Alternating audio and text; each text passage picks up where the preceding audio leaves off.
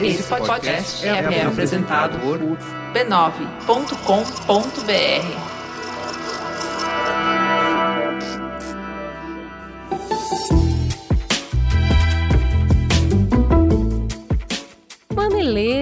mamiletes, bem-vindo ao nosso exercício semanal de respeito e empatia. Eu sou a Cris Bartz. Eu sou a Juva Lauer e esse é o Mamilos, o podcast que faz jornalismo de peito aberto. Vamos então ao recado do anunciante. Hoje, o Bradesco vai falar de mão na massa. Tem uma galera aí tentando fazer virar um negócio, né? Um monte. Tipo a gente, né? Tipo a gente, todo dia.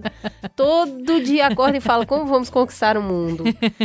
Tem muita gente nesse momento de vida imaginando e fazendo o seu próprio jeito de ganhar o pão. Para apoiar, o Bradesco ele construiu uma oferta MEI especificamente para o microempreendedor individual, buscando desburocratizar a bancarização desse público. Vai lá, confere mais sobre isso no banco.bradesco/mei. O filme que o Bradesco fez para essa campanha tá lindo, tá cheio de referência de força e de atitude, de tudo que a gente precisa para enfrentar e colocar de pé uma empresa individual. Corre lá no canal do banco no YouTube para assistir. Teta Senta que lá vem polêmica. Vamos então para a teta? Nunca antes na história desse país. É, estamos batendo recorde, mas não dá para se orgulhar. Entre janeiro e agosto desse ano, as queimadas aumentaram 83% em relação ao mesmo período do ano passado, segundo dados do INPE. O número é o maior em sete anos, com quase 73 mil pontos de incêndio registrados as queimadas atingiram a tríplice fronteira entre Brasil, Bolívia e Paraguai, consumindo mais de 20 mil hectares de vegetação. A causa? Ação de desmatadores. Em um artigo no Estadão, o engenheiro ambiental Tasso Azevedo explica. É parte da dinâmica do desmatamento em regiões tropicais. Primeiro se põe abaixo as grandes árvores. Depois passa o correntão para derrubar a vegetação mais baixa. Depois de algumas semanas secando, ateia-se fogo para terminar o serviço. Essa estratégia chamou mais a atenção pelo planejamento no Pará, onde, no dia 10 de agosto, aconteceu o denominado Dia do Fogo. Foi quando produtores rurais começaram um movimento via WhatsApp para atear fogo nas áreas da floresta amazônica para plantar pasto. A cobertura midiática nacional não focava muito nos incêndios, até que na segunda-feira, dia 19 de agosto, São Paulo viveu um momento inesquecível. Alguma coisa escureceu o céu da cidade e fez com que o dia virasse noite às três da tarde. Neblina? Tempestade? Que nada.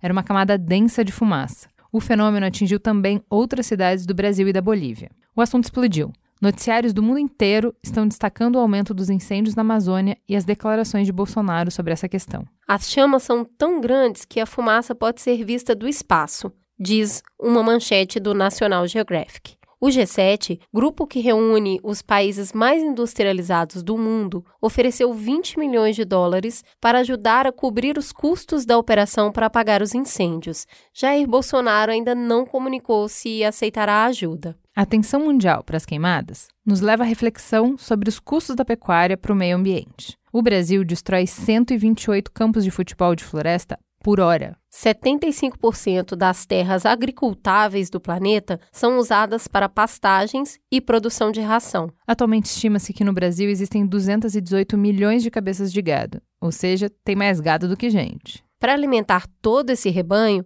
é usado 82% de todo o milho que é plantado no Brasil. Além disso, o setor agropecuário é responsável por 90% do consumo global de água. Todo esse investimento nos torna um dos principais produtores e exportadores mundiais de carne. A pecuária corresponde a 6,6% do PIB nacional em 2018, movimentando cerca de 264 bilhões de reais. Ninguém quer mexer com tanto dinheiro, certo? São muitos interesses. Mas a gravidade dessa emergência que a gente está enfrentando nos ajuda a trazer para a pauta uma discussão bem incômoda que a gente acaba sempre protelando. Será que não está na hora de repensar o nosso consumo de carne e de outros produtos de origem animal? Essa já é uma tendência de comportamento crescente. De acordo com o Ibope, em 2018, 14% dos brasileiros, que é algo em torno de 30 milhões de pessoas, se declararam vegetarianos. E também é um mercado cheio de potencial. 55% dos entrevistados pelo Ibope disseram que consumiriam mais produtos sem qualquer ingrediente de origem animal. Para construir a ponte entre quem não consegue considerar a hipótese de abrir mão do seu bife e quem é ativista da causa animal, a gente escolheu abordar esse tema através do relato de três pessoas que fizeram a escolha pelo vegetarianismo a partir de diferentes perspectivas e por motivos diversos. E para costurar essas histórias com a gente, a gente convidou um xodó da audiência para quebrar o gelo. A gente precisava de alguém que, ao mesmo tempo, fosse um ativista ambiental que conseguisse falar sobre a questão, os impactos e os argumentos da parte de saúde e que tivesse envolvimento com a causa animal, com a libertação animal. E quem seria a pessoa que reuniria três elementos tão distintos em uma pessoa só? Ainda com uma pitada de falar de forma que as pessoas ouçam, ou seja, precisa de carisma. Juliana, a gente nem teve que pensar muito, né? Foi fácil e ainda uma pessoa que vocês amam. Eduardo Jorge, seja bem-vindo de volta à nossa mesa. Por favor, se apresente para os nossos ouvintes, conte um pouquinho quem é você. Sou Eduardo Jorge, sou médico sanitarista concursado da Secretaria da Saúde há 43 anos, da Secretaria do Estado, e moro aqui em São Paulo já desde 1971. Membro do PV? Desde 2003, mas eu sou fundador do Partido dos Trabalhadores em 1980, né? E saí do Partido dos Trabalhadores em 2003 por divergências com a direção do partido.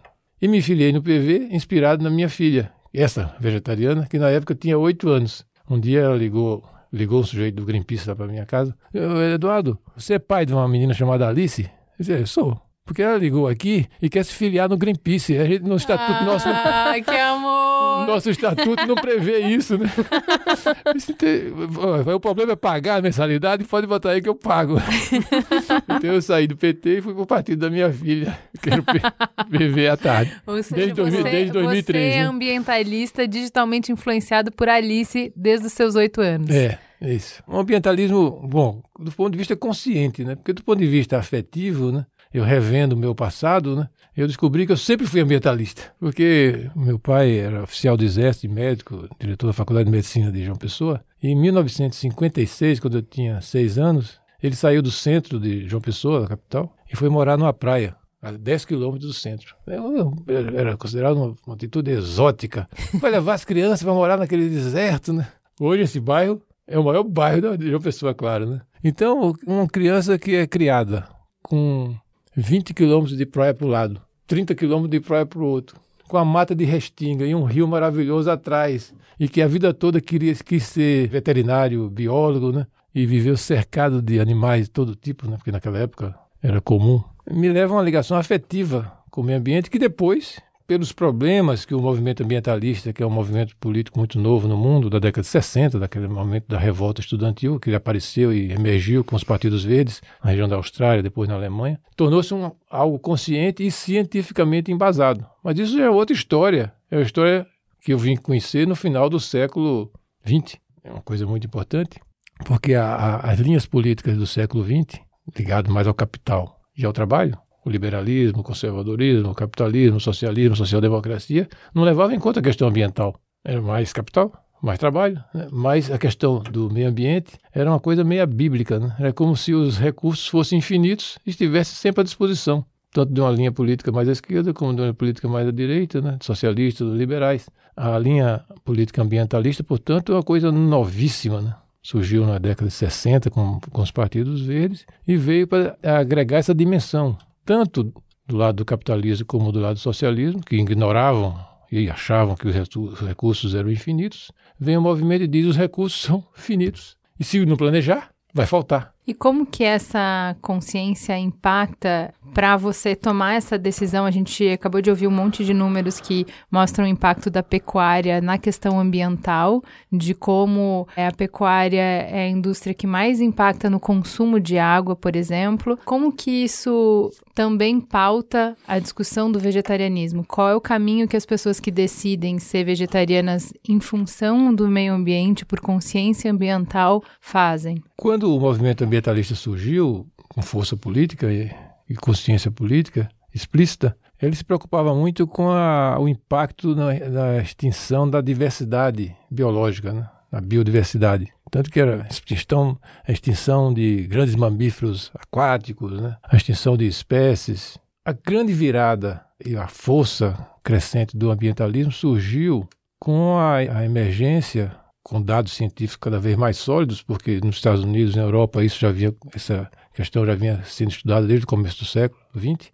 Mas só no final do século as evidências científicas mostraram uma outra dimensão. A dimensão de que o capitalismo e o socialismo, no seu desenvolvimentismo a qualquer custo, né, e baseado principalmente no, no combustível fóssil, capitalismo e socialismo são dependentes do combustível fóssil. É, a, a economia está ligada à oferta de energia e a energia sofreu é, um impacto tremendo e, uma, e cresceu a possibilidades é, de forma gigantesca quando nós controlamos o carvão, depois o petróleo, com fontes de energias extraordinárias. Uhum.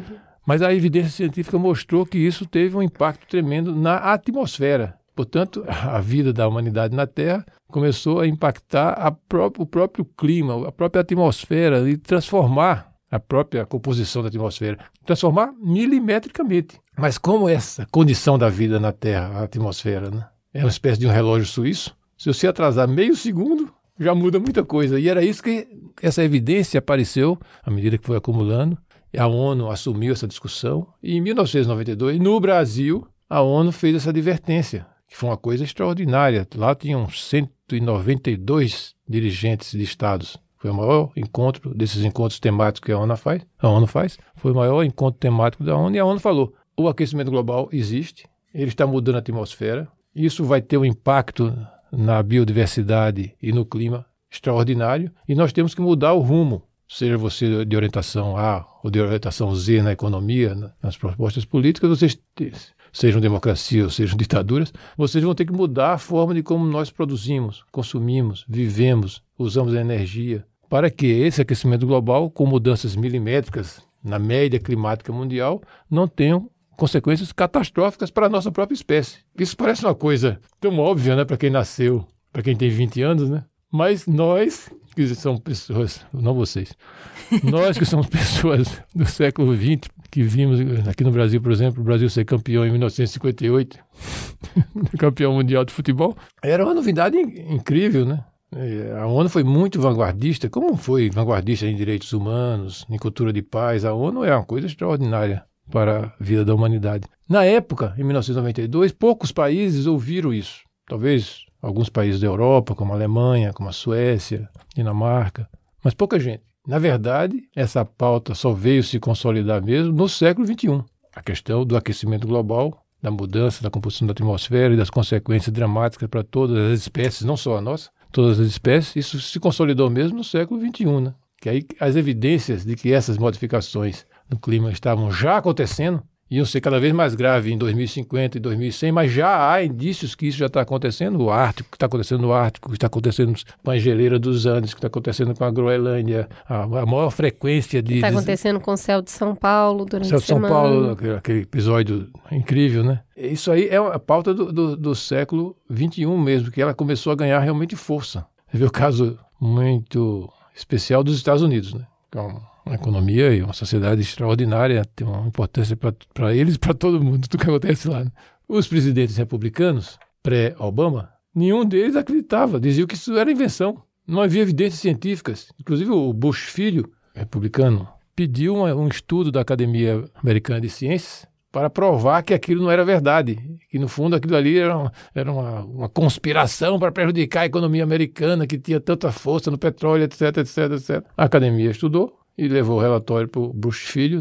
É verdade, você tem que fazer alguma coisa, né? Ele, pelo voto, como lá é uma grande democracia, ele foi substituído pelo Obama. E o Obama foi o primeiro presidente americano, e por enquanto único, que realmente assumiu a pauta ambiental. Em, Copen é que... em Copenhague, por exemplo, ele já participou, tinha sido recém-eleito, e disse: oh, Eu não posso mudar a linha agora, porque eu tenho que levar isso para o Congresso. O Congresso lá é forte mesmo. Mas eu vou levar para o Congresso e os Estados Unidos vai participar do combate às mudanças climáticas. Isso Obama, 2005, Copenhague. Né? Então, é, essa questão, então, foi fundamental. E no começo, né, a advertência maior era para o uso dos combustíveis fósseis, do petróleo, do diesel, da gasolina, da energia, do transporte, a vida toda nossa, né, movida a combustível fóssil.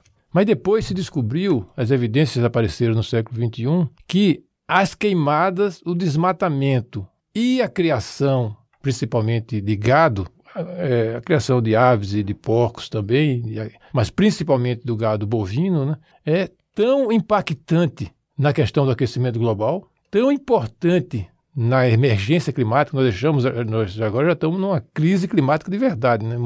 Quanto o combustível fóssil. Esses foram estudos que só eh, apareceram com mais evidência agora no século XXI. Foi se estudar e se viu que queimadas, desmatamento, criação de gado, e ainda quando associa as duas coisas, queimada, desmatamento e criação de gado, né? é tão importante para a humanidade reverter o aquecimento global, quanto você substituir a nossa dependência do combustível fóssil por fontes de energia limpas, eólicas, elétricas, etc. Então, isso daí é uma coisa mais nova ainda. E, no nosso caso, o Brasil é o principal protagonista desse capítulo, vamos dizer assim, do aquecimento global, porque nós somos uma potência agrícola extraordinária. Deus abençoou a gente com reservas de água. O Brasil, o, o mundo tem muita água, né? mas água doce disponível só 2,6%. 2,6%. Mas esse 2,6% inclui as geleiras, desde a Groenlândia até o, o, o Polo Sul, os Andes. Então, isso, isso diminui para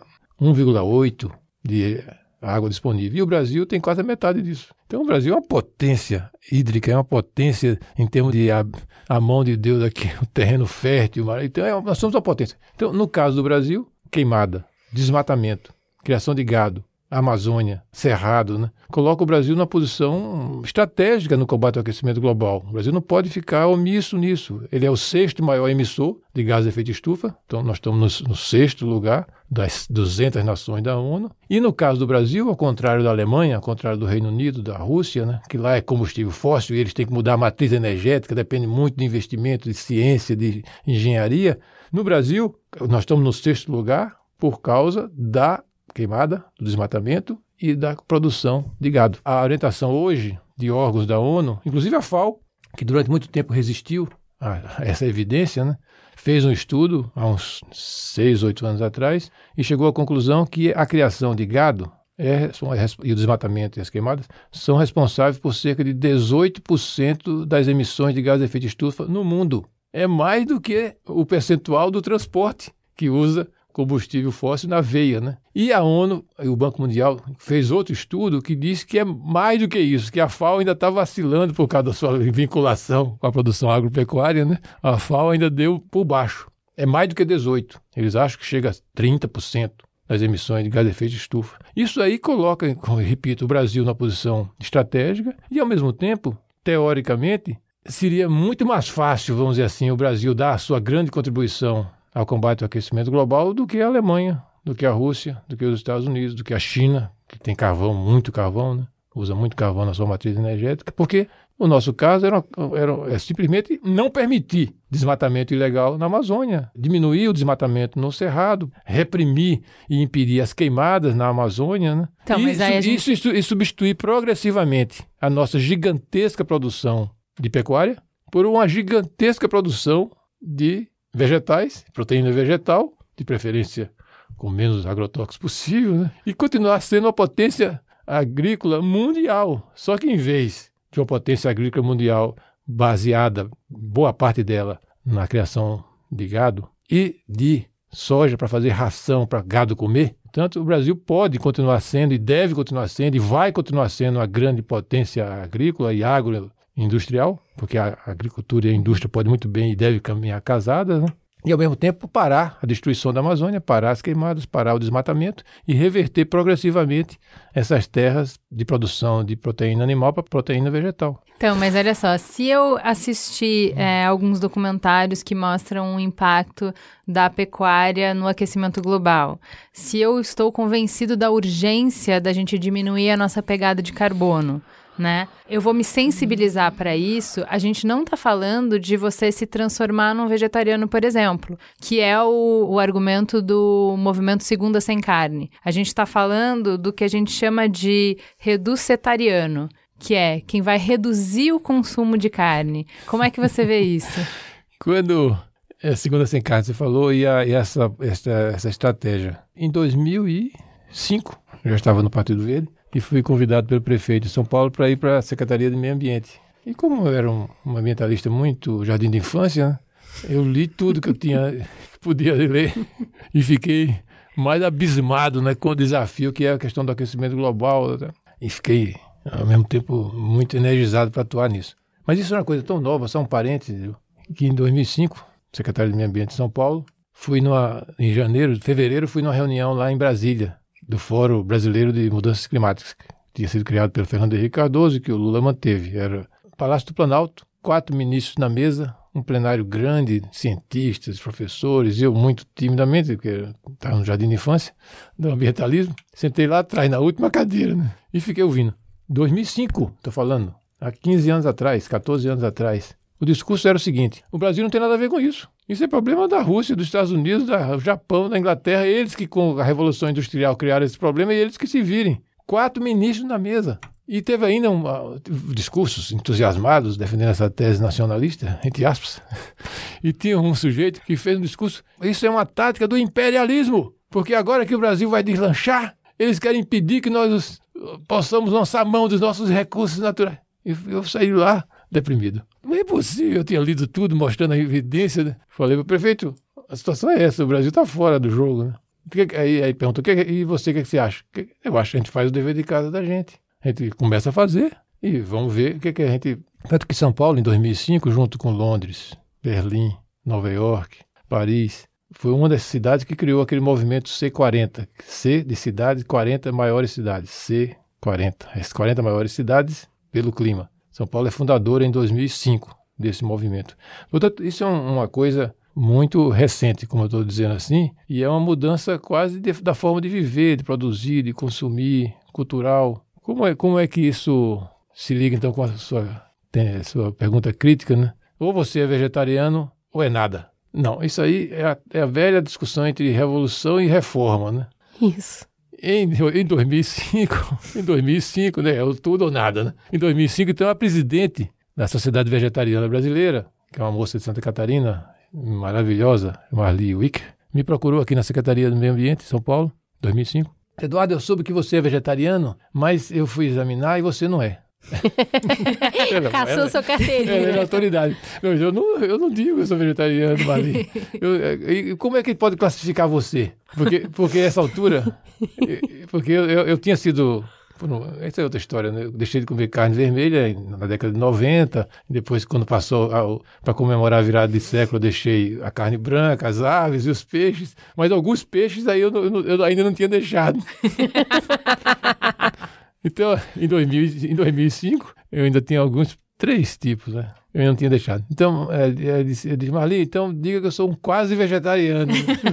a Sociedade Vegetariana Brasileira é muito organizada, tem uma revista maravilhosa, Os Vegetarianos. Sim. Revista linda, muito bem feita, né? Então, ela, é, então vamos botar você como um quase vegetariano. e aí, o que, é que a Marli queria conversar comigo? Tem a ver com isso que você falou. É porque o Paul McCartney, isso. Eduardo, o Paul McCartney e Yoko Ono, lá na Inglaterra, e a Yoko nos Estados Unidos, que vão estão lançando uma campanha mundial de um dia sem carne, uma segunda-feira sem carne, porque partindo das seguintes premissas: se você tem um dia sem carne, né, nessa cultura carnívora que a gente tem, e experimenta, o carnívoro vai ver que não é nada do outro mundo. Sim. Ele pode, ele pode fazer um dia. Acende uma luz para reflexão, é. né? Um dia sem carne, por quê? Por quê? E aí a gente já pode é. começar a conversar. E também não está exigindo dele que deixe, por exemplo, no caso do Rio Grande do Sul e dos nordestinos, que são muito carnívoros, né? Abandone de uma vez por todas essa dependência da carne, que eles chamam de dependência. Marli disse. Então, é, o Po e a Yoko estão lançando isso, né? É uma estratégia de mostrar para as pessoas que é possível mudar, né? E e ao mesmo Uma campanha tempo, de sensibilização, né? De educação, uhum. sensibilização. Reflexão. E de, e de comer o pudim. Provocativa. E de comer o pudim para ver o gosto do pudim. Então, o, Isso. O, Muito bom. E aí, além de tudo, disse a Marli Wicker, se é, os cálculos que os cientistas fazem, né, é que se você tiver um sétimo sem consumo de carne no mundo, isso tem um impacto extraordinário na diminuição das emissões de gás de efeito estufa. Não é claro que não é, o melhor seria sete sétimos, né? mas um sétimo já é um impacto muito grande. Então a gente começa a ajudar também na questão do combate ao aquecimento global. O movimento vegetariano quer entrar nesse combate ao aquecimento global e começar por aí. Estou tendo problemas porque o pessoal mais radical disse que isso é muita conciliação, né? Que eu estou sendo muito conciliador. O que, é que você acha, né? Eu disse, pô, eu sou acusado da mesma coisa, mas então vamos, vamos casar nós dois, vamos juntos. Construir ponte demais. É, vamos, é muito mal vamos, visto esse povo que quer construir vamos, ponte. Vamos junto, que eu também já sou, já tenho, eu sou acostumado a apanhar por causa dessas conciliações, né? Então, essa campanha no Brasil começou nas prefeituras de São Paulo e na Sociedade Vegetariana Brasileira. E essa pregação pelo vegetarianismo, para não ser totalitária nem autoritária, ela é basicamente pelo exemplo dos vegetarianos e pela exposição de alguns dados científicos, né? E as pessoas vão aderir ou não, né? De acordo com o ritmo delas. Então, essa questão da semana segunda-feira sem carne é muito paradigmática dessa orientação. O vegetarianismo nunca pode ser uma política impositiva de Estado. Né? É uma mudança cultural, é uma mudança de postura, onde a independência de cada um de nós tem que se expressar pela consciência, pela adesão àqueles princípios.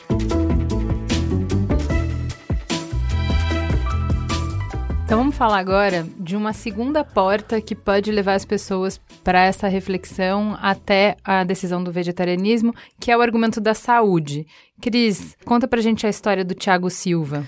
Vamos entender então, o Thiago Silva, ele tem 27 anos, sou programador e sempre fui o babaca que zoava e perseguia os vegetarianos. Eu era viciado em carne mal passada com gordura e entre 2014 e 2015 atingi a obesidade mórbida, já com diversos problemas de saúde associados. Até então, eu tinha ido a nutricionistas que não foram de grande ajuda, então eu decidi me candidatar à cirurgia bariátrica. Na época da cirurgia, eu troquei de emprego, fiquei sem plano de saúde e a bariátrica foi cancelada. O jeito era ir atrás de algum outro nutricionista. Recebi a indicação de um outro médico que tinha uma abordagem diferente, mais humana. A nutricionista Marise Berg. Eu iniciei então uma reeducação alimentar com foco na minha saúde e, como parte da dieta, fui orientado a substituir coisas como manteiga por patês vegetais mais proteicos e saudáveis. Com pouco tempo na nova dieta, passei a me sentir muito melhor fisicamente. A única coisa ruim era o sono absurdo que eu sentia todos os dias após o almoço. E eu, programador, não podia ficar sonolento no trabalho. Falei da questão do sono para a nutricionista e ela recomendou tentar tirar a carne no almoço para testar como isso me afetaria. Bingo! Fiquei ótimo, nada de sono. Cortei então a carne na minha semana toda. Foi uma revolução. Nessa época eu só comia carne às vezes, no final de semana. Como cortar a carne me ajudou muito, senti a necessidade de procurar informações, pesquisar mais sobre isso e acabei caindo no roteiro de documentários. Assisti ao famoso Terráqueos, A Carne é Fraca, Conspiracy, e as questões éticas e climáticas começaram a me incomodar. Eu estava em contato com a natureza, fazia trilhas de bike e comecei a me importar com o impacto ambiental de tudo. O combo Minha Saúde, Ética sobre os Animais e a questão ambiental me levou de vez para o vegetarianismo restrito. Antes, passei seis meses como ovo-lacto-vegetariano. Hoje também não uso nada de origem animal. Logo que assisti um dos documentários, joguei a minha carteira de couro fora e comprei uma carteira de tecido. Com a orientação da nutricionista e mudança de hábito, eu saí de 140 quilos para 115, o que resolveu o meu colesterol e reduziu a minha gordura no fígado de grau 3 para 1. Mas nem tudo são flores. Andei escorregando no junk food vegetariano e meus exames alteraram novamente. Veganismo e vegetarianismo não significa necessariamente comer saudável. Dá para comer muita tranqueira. Precisa tomar cuidado. Então, se você quer mudar a sua dieta para uma dieta vegetariana, vegana, precisa se alimentar bem, de maneira balanceada. Eu me sinto muito mais disposto e feliz sem consumir alimentos de origem animal e pensar que eu já tirei sarro de quem se alimentava como hoje eu me alimento. Ainda bem que a gente muda. Então, mas eu acho interessante porque, assim, é, a minha, meu primeiro contato com vegetarianismo é justamente pelas pessoas que se aproximam do vegetarianismo por questão de saúde. Então, a minha avó, ela criou, junto com meus tios, o primeiro restaurante vegetariano de Porto Alegre, que está aberto até hoje. Isso é uma heresia. É, é, o, é o restaurante Natureza. O nome do restaurante é Natureza. E na família. Em que ano foi isso? 1980? Realmente era uma vanguardista total. Né? Em Porto Alegre, Em Porto hein? Alegre. Mas a gente chegou, a- uma outra tia teve restaurante, a gente chegou a ter dois, três é, restaurantes ao mesmo tempo na família, amigos também tinham. Então, é muito ligado a essa questão de mente sã em corpo são, né? Que você não deveria poluir o seu corpo com carne para que você tivesse um raciocínio melhor. Também muito ligado à questão de religião. Então, é, os adventistas têm uma reforma de saúde que propõe o vegetarianismo, não é obrigado a, não é dogmático, mas tem toda essa questão de explicar, de ter o embasamento teológico, de que lá no Gênesis, quando Deus falou o que que era para as pessoas comerem, eram os grãos, eram as folhas, eram os legumes, e não tinha nada de carne. Tá que no, é verdade, tá no que Gênesis. foi a nossa É. deturpação, foi a o nosso pecado que levou a consumir carne, que e consumir carne também nos levou a pecar mais, até a gente chegar no dilúvio, Deus nos acuda, Deus limpa a terra, e aí quando você tem justamente as pessoas, os poucos sobreviventes, tendo que conhecer uma terra nova que estava devastada, aí Deus abre uma exceção que é, ó, tem nada para comer, então aqui nessa situação dá para comer carne, mas que não é o plano original de Deus. Então tem toda uma explicação teológica de que você deveria se preocupar com o que você põe para dentro do seu corpo, qual é a relação de crueldade animal, que isso vai te desligar de Deus, enfim. Então, As, eh, as religi- Tem outras religiões, né? A gente estava comentando aqui, então, os judeus não comem carne de porco, as testemunhas de Jeová comem a carne, mas não pode ter nada de sangue nessa carne. Então, a, a, a os religião... hindus tem, tem uma linha de hi- hinduísta que também é, é vegetariano. O budismo tem uma Também. linha que também A religião e o consumo de carne, eles se entrelaçam em diversos momentos, cada um com a sua linha de pensamento, mas sempre com essa ideia de- do tempo, do corpo ser um templo e o cuidado que você deve ter com o que você coloca dentro desse templo. Pra mim, é desse primeiro contato, assim, eu almoçava muito tempo no restaurante da minha avó e conversava com as pessoas fre- que frequentavam lá. Muitos eram macrobióticos. Então, é um cuidado muito grande com o que você vai colocar no corpo e como você coloca, quantas vezes você vai mastigar, qual é a combinação dos alimentos, a quantidade que você vai comer. Então, o vegetarianismo estava dentro de um aspecto maior de cuidado com o corpo, que não era diretamente, necessariamente ligado a sofrimento animal. Era uma preocupação mais com hábitos de vida saudável, né? E, bom, você, você falou no começo que há três vertentes importantes em relação que levam ao vegetarianismo, que se encontram, eu acho que estão, estão ligadas, que é a questão ambiental, a preocupação ambiental, a preocupação com a saúde e uma preocupação ética, religiosa e de, e de respeito às outras espécies. né? Então, o Tiago falou um pouco, começou falando da. das- isso, isso é uma divisão artificial, né? Porque você vê que Exato. com, com a sua avó, exato. as coisas É se se misturam, é, é didático, né? didática. A preocupação ambiental, a preocupação com a saúde egocêntrica nossa e a preocupação religiosa e ética de respeito às outras espécies, na verdade, elas caminham misturadas e juntas. Mas, mas- mas- mas vamos separar por uma questão didática, né? Como você falou. E o Tiago começou por essa preocupação de saúde. E ele falou muitas coisas eh, muito interessantes, né? Duas coisas mais importantes. Realmente, o impacto na saúde positivo da dieta vegetariana, e no caso dele, que chamou vegetariano restrito, é porque ele, era, ele foi, tentou ser vegano, né? Não sei se ele conseguiu. Mas é, é o vegetarianismo mais restrito, né? Mais estrito. É, né? isso é importante a gente falar. A gente ainda não deu as, As- as, as classificações. as classificações, porque você- a gente até brincou que você não podia ser considerado, e as classificações acho que é, dependem muito também por qual porta você está entrando. Então, tem o ovo lacto vegetariano, que é aquele que se restringe de carne de animais, porém consome ovo e consome leite. Tem o lacto vegetariano, Que é o hinduísta tradicional, o lacto vegetariano. É o mais antigo, né? Então, lacto vegetariano, ele exclui todas as carnes e o ovo também. Também. Então, ele só permite Essa é a derivados de tradição, a leite. tradição da Índia, né? Exato. Aí tem o vegetariano estrito, que é isso que ele mencionou, que é nem ovo, nem leite e nenhum derivado animal. E aí o vegano, que já tem é uma outra, é um estilo de vida, não é? Que não é só em relação ao que você come, mas é buscar na sua vida Um excluir um- qualquer forma, Qualquer forma de, de, sofrimento, animal, Qualquer forma. Por isso, por isso que ele jogou fora a carteira de couro dele Exato. e comprou uma de. E Exatamente. deve ter trocado o sapato também, e deve ter deixado de, de usar o mel, etc, etc. né? Exato. E tem a ver com sofrimento animal para testar é, pro- medicamentos, né, produtos, cosméticos, é, é uma- para entretenimento, indústria de entretenimento. Então, é mais, a gente fala que amplia, não é uma questão de alimentação.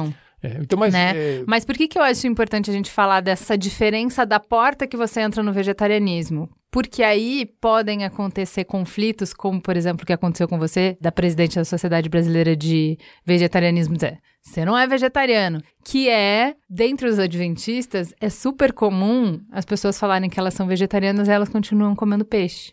É. Porque como o recorte é a porta que elas estão entrando, é a É porta saúde. da saúde, ela já não come carne vermelha, que teoricamente, dentro mais dos estudos que eles têm, é a mais prejudicial para a saúde. Então eles estão cumprindo o requisito, entendeu? Então Deles. eles deles, então eles são vegetarianos. E isso é uma coisa Pro Merigo, por exemplo, que entra pela outra parte, que é a parte da ética, inadmissível, entendeu? Então vamos, depende. vamos falar, vamos falar dessa questão religiosa e da ética depois, mas voltando à saúde e ao, e ao Tiago, né? é, os estudos. E, ah, antes disso também a sua avó e os adventistas. A Ellen White, Yes. que no século XIX, final do século XIX nos Estados Unidos, é a, a funda- 1844. 1844, que é a fundadora da corrente adventista do sétimo dia, né? ela foi uma pioneira uma- nos estudos no mundo né, da ligação do vegetarianismo com a saúde. Como o vegetarianismo impacta positivamente e como é uma atitude que hoje a gente chama de promoção da saúde. A gente Exato. tem que fazer essa homenagem a Ellen White, né, como e essa corrente cristã adventista do sétimo dia. E uma coisa muito interessante que as pessoas não sabem, talvez, você deve saber. Os adventistas tinham hospitais, porque eles se preocupavam Tem. com saúde. Exato. Eles tinham hospitais lá em 1800 e tantos, e um do diretor dos hospitais era o Dr. Kellogg's. E o Dr. Kellogg's, atendendo a orientação da Ellen White, começou a inventar comidas vegetarianas para os adventistas americanos. E uma das invenções máximas dele foi o Sucrilhos. sucrilho. Olha aí que maravilha. Cereal matinal. É, isso em 1800 e tanto, Dr. Kellogg, diretor do Hospital Adventista, seguindo a orientação da Ellen White, e depois o irmão dele, que era, tinha um espírito empresarial, né? Tocou açúcar. Tocou açúcar Que nos leva e para onde. E registrou a patente, le- Então, registrou a patente. Isso nos leva para onde a gente tem que ir, que é assim, saindo da questão religiosa, que é essa questão que é, permeia várias religiões, então não é só o adventismo que é você cuidar do corpo e cuidar de da onde vem o alimento que vai nutrir o seu corpo para não prejudicar a sua relação com Deus e com os outros seres. Tem uma questão de saúde que é mais em termos científicos. Vai ter impacto o vegetarianismo na saúde? E aí os resultados são bem conflitantes, porque a gente tem algumas pesquisas que mostram que o vegetariano tem 29% menor incidência de doença cardiovascular, 18% menos incidência de câncer, que não vegetarianos têm 74% mais chance de desenvolver diabetes. Porém, o que, que a gente não consegue com esses estudos? Mostrar uma relação de causa efeito. Porque eu vou dar um exemplo. Muitos estudos são feitos, por exemplo, em comunidade é, adventista, porque daí você tem uma população muito grande. Aí você estuda a saúde dessa população e compara com a média da população mundial. Qual é o desvio? Por que, que a gente não consegue colocar uma causa e efeito? E mesmo que a gente não tiver em adventista, outros vegetarianos é a mesma questão. Não dá para associar a esse hábito porque junto com ele tem vários outros. Então, por exemplo, adventista também não bebe, tem orientação de sono, tem orientação de exercício, tem uma série de outras orientações. Então, são todas essas em conjunto que levam a esses números melhores ou a especificamente o vegetarianismo. Então, isolar e e fazer uma relação de causa e efeito, a gente não consegue. É, você quer uma pesquisa caríssima. Exatamente. Porém, Mas as evidências, a ciência é dúvida. A ciência é dúvida. No- mesmo o caso da- do aquecimento global, por exemplo, 98,5% dos físicos, meteorologistas, biólogos, bababá, tem estudos de caminhão na direção de provar como o aquecimento global é, uma- é de origem antrópica, de origem do, nossa, do humano, mas tem 1,5% de cientistas que continuam contestando. A, a ciência é dúvida, né? O que você está colocando, né? Que realmente, né? Não há uma, não há uma verdade provada, comprovada e carimbada, como por uma espécie de um Vaticano vegetariano, né? Decretando que essa. Mas as evidências são muito fortes. Separar todos esses, esses outros fatores como você quer, Uhum. pode ser feito, né? mas é uma pesquisa muito abrangente e cara. Mas a verdade é que as evidências mostram. Tanto que, hoje, né, na medicina e na, na nutrição, a aceitação que era muito problemática do vegetarianismo, mudou completamente à medida que essas evidências vão crescendo. Ele, achou, ele teve dificuldade de achar uma nutricionista, veja bem, que orientasse ele aceitando o vegetarianismo, porque essa era a cultura até recentemente. Aqui no Brasil, a, a, eu acho que a, a, escola de nutrição mais antiga do Brasil é essa da, da, escola, da USP, aqui na Doutor Arnaldo, ali na Escola de Saúde Pública, é de, de 1930, por aí. E tinha muita dificuldade de discutir a questão do vegetarianismo. Porém, mais recentemente, né, professores da Faculdade de Saúde Pública e ligados à nutrição da USP, que foram os orientadores do Manual Brasileiro de Nutrição lançado pelo Sistema Único de Saúde alguns anos atrás. São professores aqui da USP, os principais assessores do Ministério da Saúde para esse manual, que é um, um, livro muito bonito, muito diverso, não é vegetariano, mas indica várias evidências, como você está citando, menos possibilidade de doenças cardíacas, menos possibilidade de desenvolver hipertensão, menos possibilidade de ter infarto, muito menos possibilidade de desenvolver câncer de colo, de próstata, de desenvolver diabetes tipo 2, de desenvolver obesidade. Então, os médicos nos Estados Unidos, na Europa e agora no Brasil, e as nutricionistas, cada vez mais aceitam né, essa influência positiva para a saúde do vegetarianismo. Há dois anos atrás, três anos atrás, a Faculdade de Saúde Pública chamou uma, um debate aqui no Brasil daquela Chatham House. Chatham House é um, um fórum de, de debates de políticas públicas inglesa, de, lá em Londres, não governamental, mas que o governo da Inglaterra usa muito como um espaço neutro de discussões, para discutir isso aqui no Brasil, na Faculdade de Saúde Pública. E esse debate que foi amplo, eles convidaram gente de todo tipo, da área da agricultura, da saúde, a Chatham House, a faculdade, né? chegaram a essas duas conclusões. O impacto ambiental negativo da dieta onívora e carnívora e o impacto positivo de uma dieta de orientação vegetariana para a saúde das pessoas. Né? Então, essas evidências, como você falou, não tem um carimbo dizendo, não, mas são muito fortes são muito fortes, que aqui o impacto da saúde é positivo. Eu acho que para mim essa experiência tem sido boa. Né?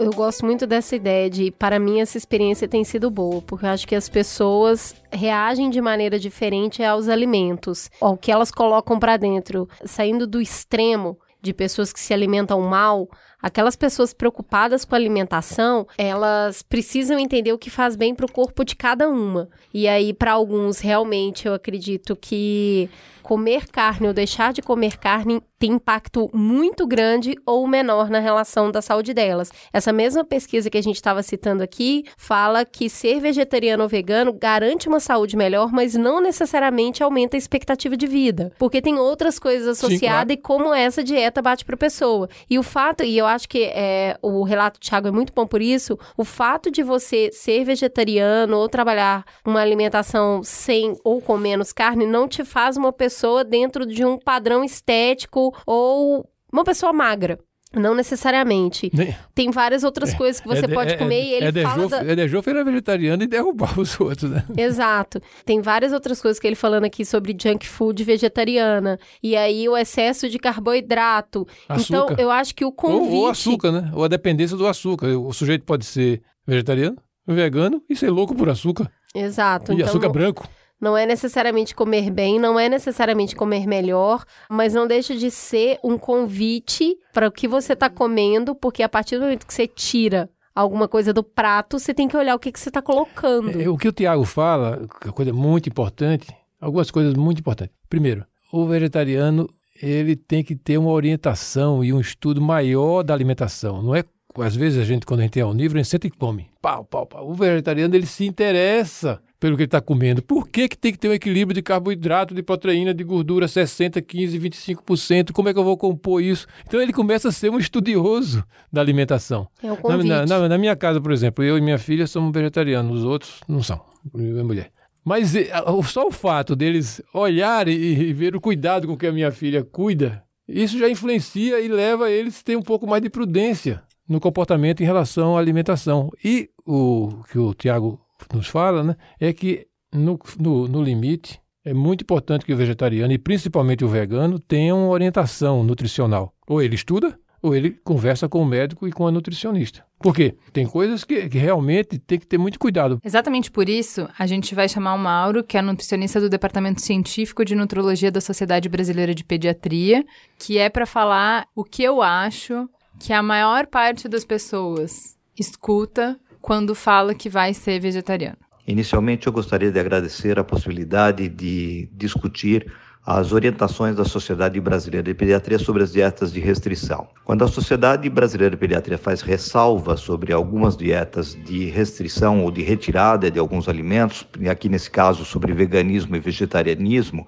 as ressalvas são, na verdade, uma tentativa de orientar mais adequadamente para que o pediatra discuta com as famílias o porquê da retirada de um ou de outro alimento. Especialmente nós sabemos que existem grandes diferenças entre os diferentes tipos de vegetarianismo e as posições mais extremas e, e determinadas idades em que isso foram estabelecidos e os motivos para cada um deles. Se o motivo é filosófico, religioso, se é apenas por um modismo, se é apenas por uma tendência momentânea, se foi uma criança pequena que está sendo modificada a sua alimentação ou se é um adolescente. Cada uma dessas situações tem que ser avaliadas com muito cuidado e individualmente. Então, a restrição que a Sociedade Brasileira de Pediatria faz, especialmente para alguns nutrientes que têm alguma situação de alerta, como, por exemplo, os minerais, especialmente o ferro, o zinco, algumas vitaminas que são essenciais, vitamina B9, vitamina B12 e especialmente para o cálcio. É óbvio que quando nós falamos de ressalva, não existe impedimento e sim a necessidade de avaliação se eu tenho possibilidade de discussão de qual tipo de substituição, qual o tipo de alimento que está disponível, os recursos possíveis para que a família tenha acesso a esses alimentos e quais as quantidades, se elas são adequadas ou não. A gente sempre lembra que as crianças têm aproximadamente metade delas têm famílias que referem que as crianças têm algum tipo de dificuldade alimentar. E quando eu tenho alguma dificuldade alimentar, se eu faço alguma restrição a mais, eu tenho alguma dificuldade a mais de suprir todos os nutrientes necessários. Existem vários estudos que comprovam a carência de nutrientes em vegetarianos com menos quantidade de deficiência se eu tiver a presença de ovulácteos, mas também existe a possibilidade de modificação da dieta de tal forma que eu consiga suprir todos os nutrientes desde que eu tenha volumes adequados. Existem vários estudos publicados sobre carências de nutrientes e a possibilidade de reposição de cada um deles e a discussão sobre o aproveitamento dos nutrientes de uma dieta chamada plant-based, ou que é baseado nas plantas, com restrição da carnes ou restrição de alguns elementos e qual as necessidades em cada momento do crescimento e desenvolvimento. Estudos brasileiros e estudos internacionais mostram que há uma deficiência de ingestão de minerais e vitaminas e tem uma série de possibilidades que mostram inclusive deficiências até de crescimento na restrição radical de alimentos de origem animal. No entanto, hoje nós temos suplementação adequada, nós podemos ter uma orientação mais correta com profissionais que têm vivência em relação à orientação para veganos e vegetarianos que poderiam suprir essas possibilidades de deficiência. Os problemas que nós temos normalmente com a criança pequena é exatamente que a criança, quando ela é láctea, então, por exemplo, a criança nos primeiros dois anos de vida, ela é dependente do leite. Se ela não tiver o leite materno, nós sabemos que eu preciso de derivados lácteos ou de lácteos e que eu preciso ter uma condição de aporte adequado para cálcio e para alguns minerais e vitaminas que eu não tenho se eu retirar alimentos de origem animal. Então, com muito mais cuidado para as crianças pequenas, especialmente na fase lactente. Depois, nos adolescentes, eu preciso tomar alguns cuidados também, especialmente por causa da incorporação do cálcio, que está fazendo reservas para o futuro, para a prevenção da osteoporose e da osteopenia, que vão acontecer muito mais tarde. Portanto, a nossa posição é de que cada caso deve ser avaliado e que, especialmente, o pediatra tem que conhecer uh, todas as condições que a família tem, qual tipo de possibilidade que ela tem de acesso de alimentos por que, que ele escolheu aquilo e qual a idade de restrição e qual a idade em que a família desenvolveu esse padrão de alimentação profissionais adequados podem suprir, sim, as condições de carência e deficiência com todas as possibilidades de apoio. Um último aspecto importante é lembrar que as dietas baseadas em restrição elas podem também ser substituídas por dietas que têm uma condição de bom senso, com uma redução, por exemplo, do consumo de carne e um maior consumo de alimentos vegetais, com frutas, legumes, grãos integrais e especialmente alimentos de origem de plantas. Mas de qualquer forma, nós acreditamos que o equilíbrio é bastante importante, especialmente no início da vida. Se houver uma restrição, essa restrição tem que ser controlada de forma adequada por um profissional que tenha conhecimento na área.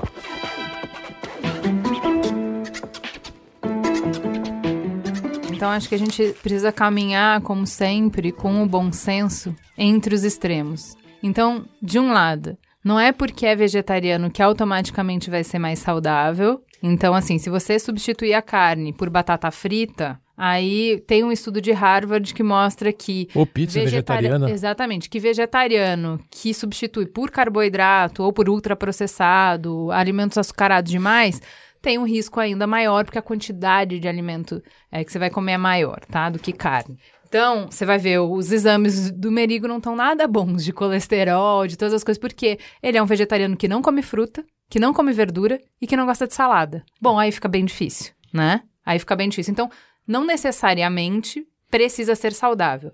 O outro lado, que é o outro extremo, na minha opinião, tá? E aqui eu tô falando eu, pessoa física, eu como mãe, mais ainda, é esse lugar que, via de regra, um nutricionista, a menos que ele seja muito estudioso do vegetarianismo, uma posição normal de um nutricionista, pela minha experiência em todos os que eu fui, é de falar: ah, tá bom, até pode ser. Mas aí você vai ter que suplementar isso, aquilo, aquilo outro, tem que. E assim, muito difícil para uma mãe bancar, como a gente decidiu quando a gente foi ter filho, que as crianças iam começar vegetarianas porque é mais fácil você escolher comer carne do que escolher não comer. E aí você vai na pediatra e ela fala: ah, não, criança não, né, gente? Depois você pode até, depois que já está formado, adulto, você pode ser vegetariano, mas para criança é um risco. Você como mãe escutar isso é muito difícil você bancar, tá?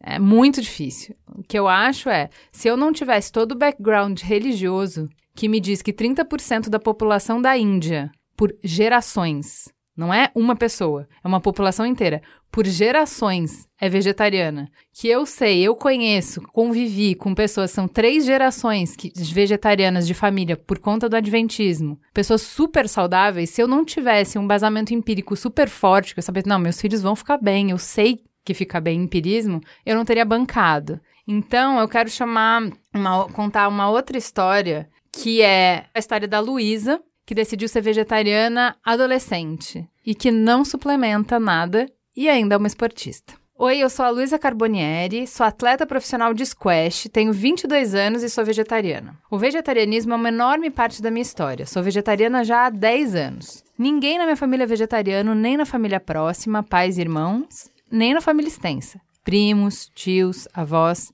ninguém é nem perto disso. Toda comemoração na minha casa tem churrasco, até no Natal.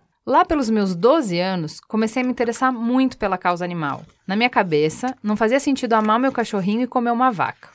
Então, parar de comer animais foi uma decisão muito simples para mim, até infantil. Não precisei de vídeo de crueldade, não assisti nenhum documentário, não li nenhum livro, nada disso. Eu só precisei do raciocínio de que não queria comer nada que fosse um animal morto. No começo foi mais difícil.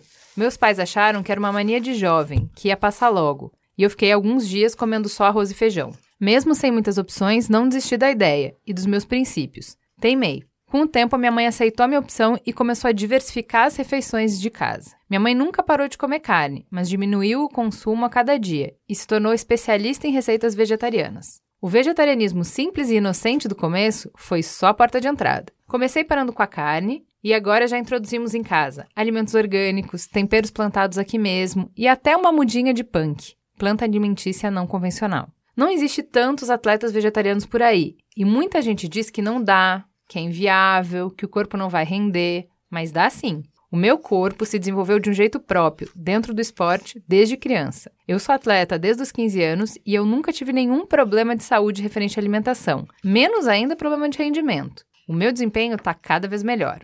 Eu faço acompanhamento com um nutricionista e eu não tomo nenhum suplemento. Os alimentos que eu consumo fornecem tudo o que eu preciso para treinar. A minha alimentação é super balanceada. Rotina de atleta é puxada. Além dos treinos, eu estou no último ano da faculdade de educação física, então os cuidados com a alimentação são redobrados. Eu tenho um treinador que me apoia e aceita a minha alimentação vegetariana. Os colegas que treinam comigo aceitam bem também. Rola uma piadinha ou outra, mas tudo na esportiva. Se eu puder dar uma dica para quem quer se tornar vegetariano ou vegano, ignore o que as pessoas vão dizer. Muita gente vai falar que é um absurdo, mas as pessoas só estão incomodadas com o que é diferente. E aí, Cris, conta pra gente. Ela falou que ah, é raro ter atleta vegetariano. A Luísa tem boa companhia como atleta vegetariana? Foi uma mega surpresa isso, assim, que eu, não, eu realmente não sabia. A Venus e a Serena Williams, o Mike Tyson, o Carl Lewis, que é um dos principais corredores, né, da história do atletismo, com 10 medalhas olímpicas. O David Scott, que é o maior vencedor do Ironman, seis vezes campeão. Fora uma galera no Instagram de fisiculturismo, de atletismo, de uma série de modalidades esportivas que usam as suas páginas para conversar sobre isso, de ser um esportista e vegetariano ao mesmo tempo. Eu fiquei bem surpresa, não era uma coisa que eu tinha parado para pensar, tem histórias interessantes. Ontem mesmo a gente estava lendo o perfil de um cara que fala lá que ele consumia 20 claras de ovo por dia, mais um quilo de peito de frango e tem as fotos, o cara tem aquele super corpo de atleta, de fisiculturista, e hoje ele não consome mais nada disso. E falando que ele continua tendo a mesma performance e o mesmo corpo. Por que, que eu acho que é interessante trazer essa, entre aspas, anedota, né? Porque esses são os campeões, são os, os embaixadores do vegetarianismo, porque isso responde de uma maneira que é causuística, não é científica, mas a gente aprende mais por histórias do que necessariamente por estatística, que é Cara, a próxima vez que alguém te disser que porque você não tá dando carne pro seu filho, ele vai ficar fraquinho. A próxima vez que alguém te disser que porque você não vai mais comer carne, você não vai ter energia para enfrentar os desafios do dia, você pensa na Serena Williams, você olha pro corpo dela e você pensa, ah, acho que meio que dá sabe? Você pensa no cara que, gente, Iron Man é a prova de resistência que é testar o corpo humano ao limite. O cara que mais venceu provas de Ironman era vegetariano. Então, essa não é, que, não é um limitador, essa questão. Não necessariamente. Você pode não, não ser isto, mas Exato. isso não é um limitador. É, assim, você não. Eu acabei de falar, os dois extremos. Você não vai ser saudável só porque você é vegetariano. Mas ser vegetariano não é um limitador, não é uma condição muito exótica do ser humano que você precisa suplementar várias coisas. Não é sobre isso. Primeira coisa, você já viram, um, eu conheço um médico, cardiologista, conceituado. O homem bebe, ele fuma, come churrasco todo final de semana e é médico.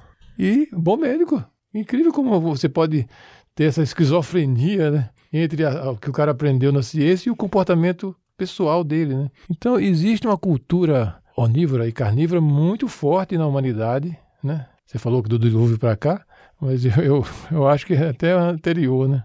Foi muito forte. Os médicos e nutricionistas não estão imunes a isso. Não é só o vegetariano, seja ele o vegetariano ovo-lacto, modesto como eu, ou um vegano mais rigoroso, que tem que se preocupar com a, uma alimentação equilibrada. O carnívoro, o onívoro também. O que é que os médicos e nutricionistas, com toda a sua seu comportamento e sua ciência acumulada, falam né, do fato de que esse tipo de alimentação desequilibrada dos onívoros e dos carnívoros levam eles a ter mais infarto, mais hipertensão, mais diabetes tipo 2, mais obesidade, mais câncer. Ou seja, né, essa preocupação que ele demonstrou na sua fala com os vegetarianos, ele devia mais ainda demonstrar em relação aos onívoros e aos carnívoros. Eles sofrem mais doenças e mais limitações de uma alimentação carnívora e onívora desequilibrada do que o vegetariano desequilibrado. Então, é, isso aí vale para os dois.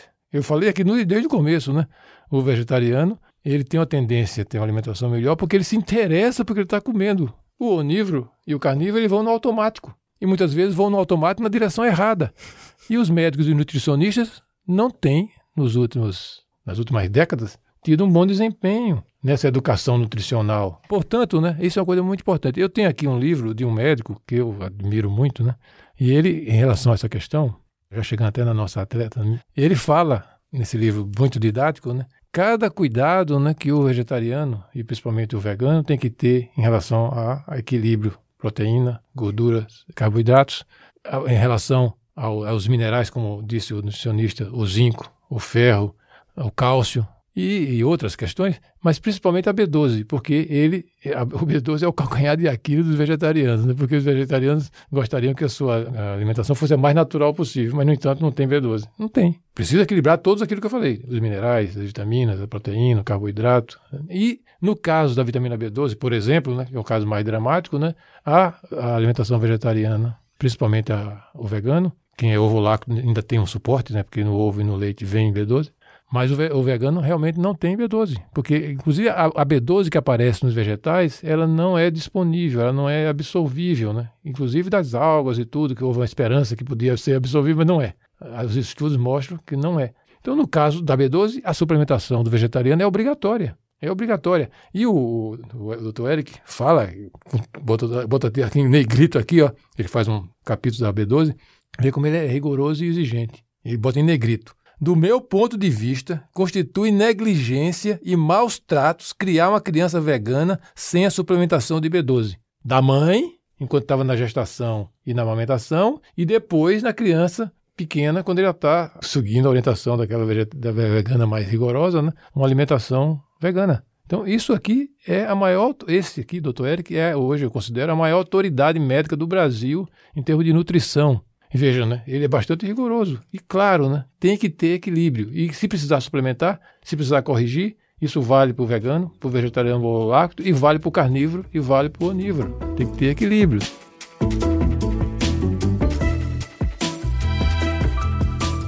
Vamos ouvir então a Bruna Nunes, que tem 33 anos e é vegetariana há 21 anos. Desde muito jovem eu não como carne. Eu venho de uma família muito pobre e a gente não tinha dinheiro para comprar carne, leite, ovos e derivados. A minha mãe usava o pouco dinheiro que tínhamos na xepa da feira. Ela enchia a geladeira de frutas e legumes da estação com o dinheiro que daria para comprar um ou dois quilos de carne. Tenho lembrança da geladeira abarrotada pós-feira. Minha mãe produzia um verdadeiro milagre com alguns trocados. Vez ou outro surgia a oportunidade de comer carne, mas nunca era legal. Primeiro porque me acostumei com a textura dos vegetais e as carnes que raramente tínhamos acesso sempre tinham nervos, ossinhos, cartilagem. Essa textura imprevista era muito estranha para mim. Segundo, porque pela falta de hábito, eu ficava digerindo a carne por dias, eu me sentia pesada, era muito ruim. Então optei por parar de comer qualquer tipo de carne com 12 anos, e assim foi até a faculdade. Quando entrei na faculdade, eu comecei a trabalhar, a ganhar um pouco mais e passamos a comer melhor em casa. Provei carne de qualidade, descobri que ela não tinha tantas surpresas na textura e fui me habituando a comer carne muito de vez em quando. Fui vegetariana dos 12 aos 25 e, pela melhora da condição financeira, provava uma coisa ou outra de origem animal. Era uma época que eu ganhava vale-refeição e comia na rua, então eu experimentava, queria conhecer os pratos. Foi um breve período, mais pela curiosidade e a melhoria da condição financeira mesmo. Finalmente, eu podia comer carne. Mas logo a conscientização sobre a liberação animal e a prevenção ambiental ficou mais forte em mim e eu voltei a não comer animais. Comecei a ler mais, pesquisar, até que me deparei com o livro O Dilema do Onívoro, do Michael Pollan. O livro não tinha o objetivo de converter ninguém, mas ficou muito claro para mim alguns processos da indústria alimentícia. O trecho específico que me marcou para sempre falava como os porcos criados em confinamento não têm o tão característico rabinho enrolado. O porco é separado da mãe muito cedo e, na tentativa de mamar, morde o rabo do porco que está confinado à sua frente. O porco que está à sua frente, se estiver com o rabinho inteiro, não se importa de ser mordido, de tão apático e deprimido que está. Essa mordida gera infecção e aumenta o gasto com antibiótico, diminuindo o lucro dos produtores.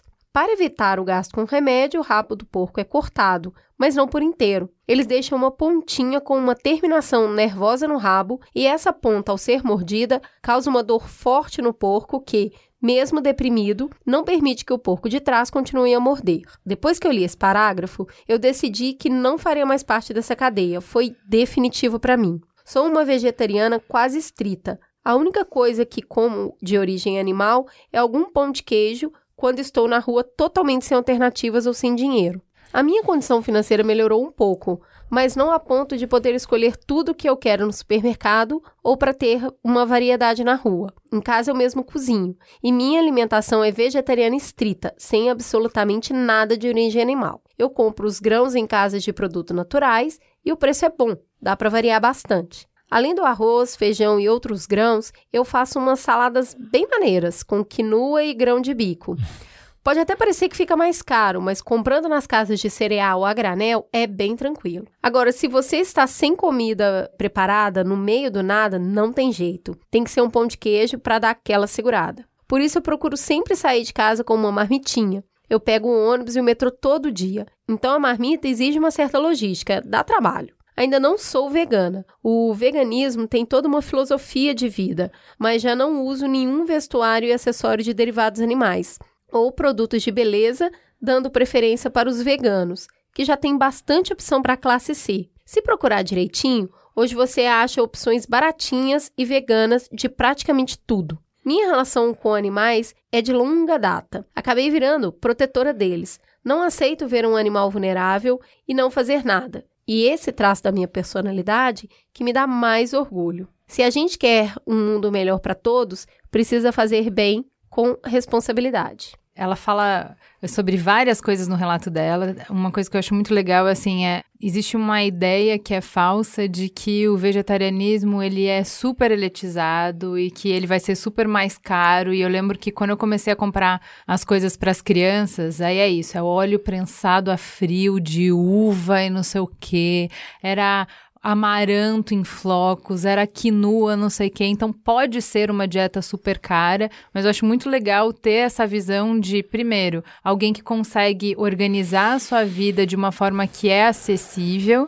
É, e segundo, um espanto que eu já falei para Cris, a reação das pessoas ao segunda sem carne, a ficar só um dia sem carne, para mim é muito espantosa. Porque nos anos 80 a gente não cresceu comendo carne todo dia, gente. Carne era no fim de semana. Não dava para comer carne todo dia. Então eu acho que a nossa geração ser tão barulhenta com essa voracidade de carne me espanta. Eu não sei se é por conta da família onde eu nasci, na minha família só era assim, que para mim quando eu tive que em casa eu não faço carne, não é uma questão para mim. Uma refeição sem carne, ela não é uma refeição mais fraca né? É o que ela falou, ela cresceu a vida inteira, não por opção, mas por uma questão econômica. E eu também, quando eu cresci, não tinha carne por uma questão econômica. E não é que você fica sentindo falta de alguma coisa, a refeição não tá completa sem a, entre aspas, aqui em São Paulo, descobri que chama mistura, sem a parte da carne, sabe? Eu acho que eu tenho uma experiência bem diferente da dela. Eu acho que comer carne é um gatilho emocional para muito brasileiro. Eu lembro muito disso na minha família. Quando tem carne, tá tudo bem a gente tá bem, tá vendo? A família tá bem, tem carne. É uma resposta a tá bem financeiramente. Então, quando não tem carne, não tá tudo bem, tá ruim. E aconteceu uma época muito, muito, muito sufoco na família. A gente passou um ano inteiro comendo ovo e salsicha. E isso ficou na minha memória de tipo, foi muito ruim esse ano. Só tinha ovo e salsicha. Então, mas... E os adultos todos da casa estavam tristes, porque só tinha ovo e salsicha. Então, quando a situação ficou um pouco melhor e tinha carne, a gente vai comer essa carne é todo dia, amigo. e se reclamar, vai ter carne no café da manhã também. Porque a gente tá bem, a gente tá feliz. E era mas... sempre isso. O pedaço de carne maior era pro meu avô, o pedaço do frango maior era pro meu avô, porque ele precisa estar tá forte para trabalhar. É isso. E as crianças comem as partes um pouco menos nobres, porque tá tudo bem, elas são crianças. Eu acho que isso tem uma representatividade muito forte na maioria das famílias brasileiras. Então, mas tá vendo que o que você falou de ah, a gente comeu ovo e salsicha por um ano? O que que é isso? É a mistura. É esse conceito de mistura. Você concorda comigo que assim, já que não tinha carne, eu colocava alguma coisa no lugar. Exato. A mistura. Na minha casa, talvez, porque tem essas questões religiosas, não existia esse conceito de mistura. Entendeu? Qual era o prato? Então, vai ser o grão de bico? Vai ser. Isso é comida. Na é... minha família, do lugar onde eu venho, a carne é o centro. Então, assim, o que, que tem de carne hoje? Vai fazer tal carne, então o que, que a gente vai fazer para compor com essa carne? A carne é sempre o prato principal. E aí vai ter o arroz, o feijão, uma verdura refogada, legumes e, e verduras que combinam com essa carne. É carne moída? Vamos fazer quiabo. É bife? Vamos fazer purê de batata. Então a carne comanda o centro da mesa e tudo vem em volta dela. Eu acho que é uma cultura muito diferente. E esse gatilho de estamos todos bem, olha aqui a carne, olha aqui o leite, olha que tudo de bom essa mesa cheia e tá todo mundo comendo, tem muito a ver com a ascensão da classe C. Então, assim, puxa, na minha vez de comer carne, agora que eu consigo comprar o bifinho, tá errado isso aí? Uhum. Isso vale para o automóvel também, né? Vale pro mesmo discurso. Mesmo. Mesmo discurso. Na minha vez de ter carro, não pode, tá errado, tenho que, né, cuidar do meio ambiente. É a dor e a delícia de viver num país tão desigual. Enquanto tem gente que tá lá em cima na discussão, puxa, o animal, e tem gente falando assim, mas é a minha vez, moça. Agora que eu posso fazer é a discussão que a gente precisa ter na mesa. Bom, e você é de que estado? Eu sou de Belo Horizonte, eu sou de Minas. É, eu vi. Eu sou especialista em sotaque. Mas, é, mas veja, né? Essa questão cultural e essa questão da mudança do acesso à alimentação no Brasil e no mundo, né? Porque ainda é uma coisa muito heterogênea, né? No mundo ainda tem muita gente que falta comida, né? Deve ter pelo menos umas nos, nos, nos, nossos 7 bilhões, deve ter pelo menos uns 10%, talvez um bilhão, que ainda falta comida mesmo em quantidade. Isso. E no Brasil, há muito pouco tempo atrás, também faltava comida em quantidade. Uhum. Não era só carne, não. Não tinha comida. A quantidade de ainda tem hoje gente no Brasil que passa fome, são focos bem localizados, mas ainda tem, né? Mas antigamente era uma coisa muito comum, a fome, a desnutrição. Eu fiz residência médica aqui na, na USP em 1974, 75. E ali na pediatria do HC, era muito comum a gente receber ainda crianças desnutridas. Isso estou falando de 1974, 75, né? São quantos anos? 50 anos atrás, 50 e poucos anos atrás, desnutridas em alto grau. Era uma coisa comum, era uma coisa importante, né? Na quantidade de crianças que a gente recebia, a quantidade de crianças desnutridas que a gente tinha ali na pediatria, ali na esquina da Teodoro com a doutora Enéas. Houve uma mudança muito grande, né? O Brasil progrediu muito, né? E principalmente depois da, da redemocratização, as políticas públicas avançaram muito, né? E hoje, eu acho que, tirando alguns focos de fome, a questão da quantidade de comida, o acesso à quantidade de comida no Brasil está bem, bem consolidada. O problema agora é a gente passar a qualidade da comida, né? É uma outra fase que a gente vai passar, mas a gente está vivendo aquela fase ainda, a lembrança da fase da quantidade, né? Da falta. Uhum de alimento e a carne naquela época era mais escassa. A comida como celebração e, E a aí carne- essa e a- e mesa a- cheia. Não, a- a- oferta de isso aí ca- é a oferta de é carne uma era outra- muito- muito é uma menor. outra questão, a questão cultural de, do que, que a carne significa culturalmente pra gente é um outro capítulo. Eu, eu nem Antes- consigo entender como fazer uma celebração sem um churrasco. Pois é.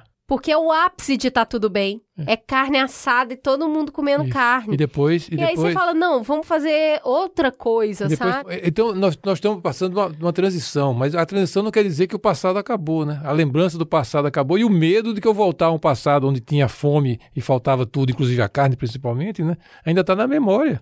Não sei se o seu avô é vivo, né? Mas eu sou Nossa, minha então, avó, se não tiver carne, Pois o é. Então, é, é- a gente vive. que, que aconteceu? A gente vive agora uma transição de que a quantidade está mais ou menos equacionada, com alguns problemas, mas a qualidade ainda não está. E a qualidade vai começar a ser discutido isso. Qual é o tipo de proteína, qual é a composição entre carboidrato, proteína e gordura que vai ser melhor para a saúde das pessoas e para a saúde do planeta. Né? Essa é uma outra fase, é uma outra cultura que a gente está vivendo. Não é, inclusive, de graça que a adesão da juventude ao vegetarianismo e ao veganismo né, é muito mais intensa Tem do que pessoas do- do- da- dessa época do seu, do seu avô e do seu Uhum. pai. É porque é uma outra época que a gente está vivendo. A época agora é da qualidade. Aí o que acontece, o que a Ju falou. Como a qualidade tem uma oferta pequena, porque a quantidade tradicional, inclusive da carne, né, que se expandiu muito. Hoje existe no Brasil mais bois do que gente. Mais Assusta- bois do que gente. Tem- tem- Então, tem- saindo dessa Então- premissa, então- é, não tem como isso tá certo. Um desequilíbrio vai causar. É, hoje, hoje no Brasil, na- no Brasil de hoje, né, de 2020, existe mais bois do que gente, por exemplo.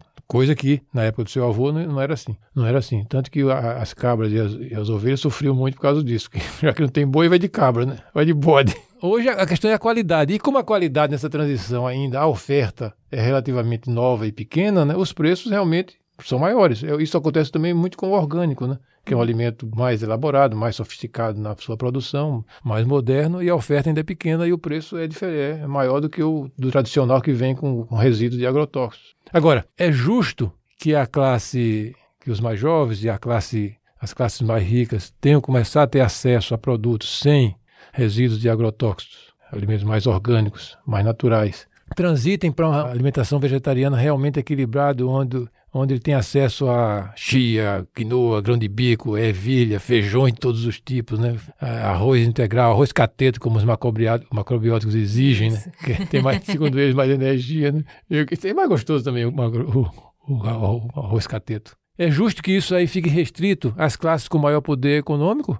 Os trabalhadores trabalhadores mais pobres não podem ter acesso a uma comida sem, com menos agrotóxicos, uma, uma comida predominantemente orgânica e natural, estão condenados a, não, a, ter, a ter uma dieta que tem quantidade, inclusive de carne, né? mas não tem qualidade para a saúde dele e a saúde do planeta. Então, é essa transição que a gente está vivendo agora. Né? Então, é natural que existam essas, essas, contradições, esses resíduos de lembranças, de memória, né? porque é uma, é uma transição. É uma transição. Agora, essa comida com qualidade e que dê conta da quantidade, esse é o futuro. O Brasil já está no estágio, vamos dizer assim, mais adiantado, por exemplo, do que a África, por exemplo. Né? Então, é isso que você tem que levar em conta, né? Isso que você tem que levar em conta.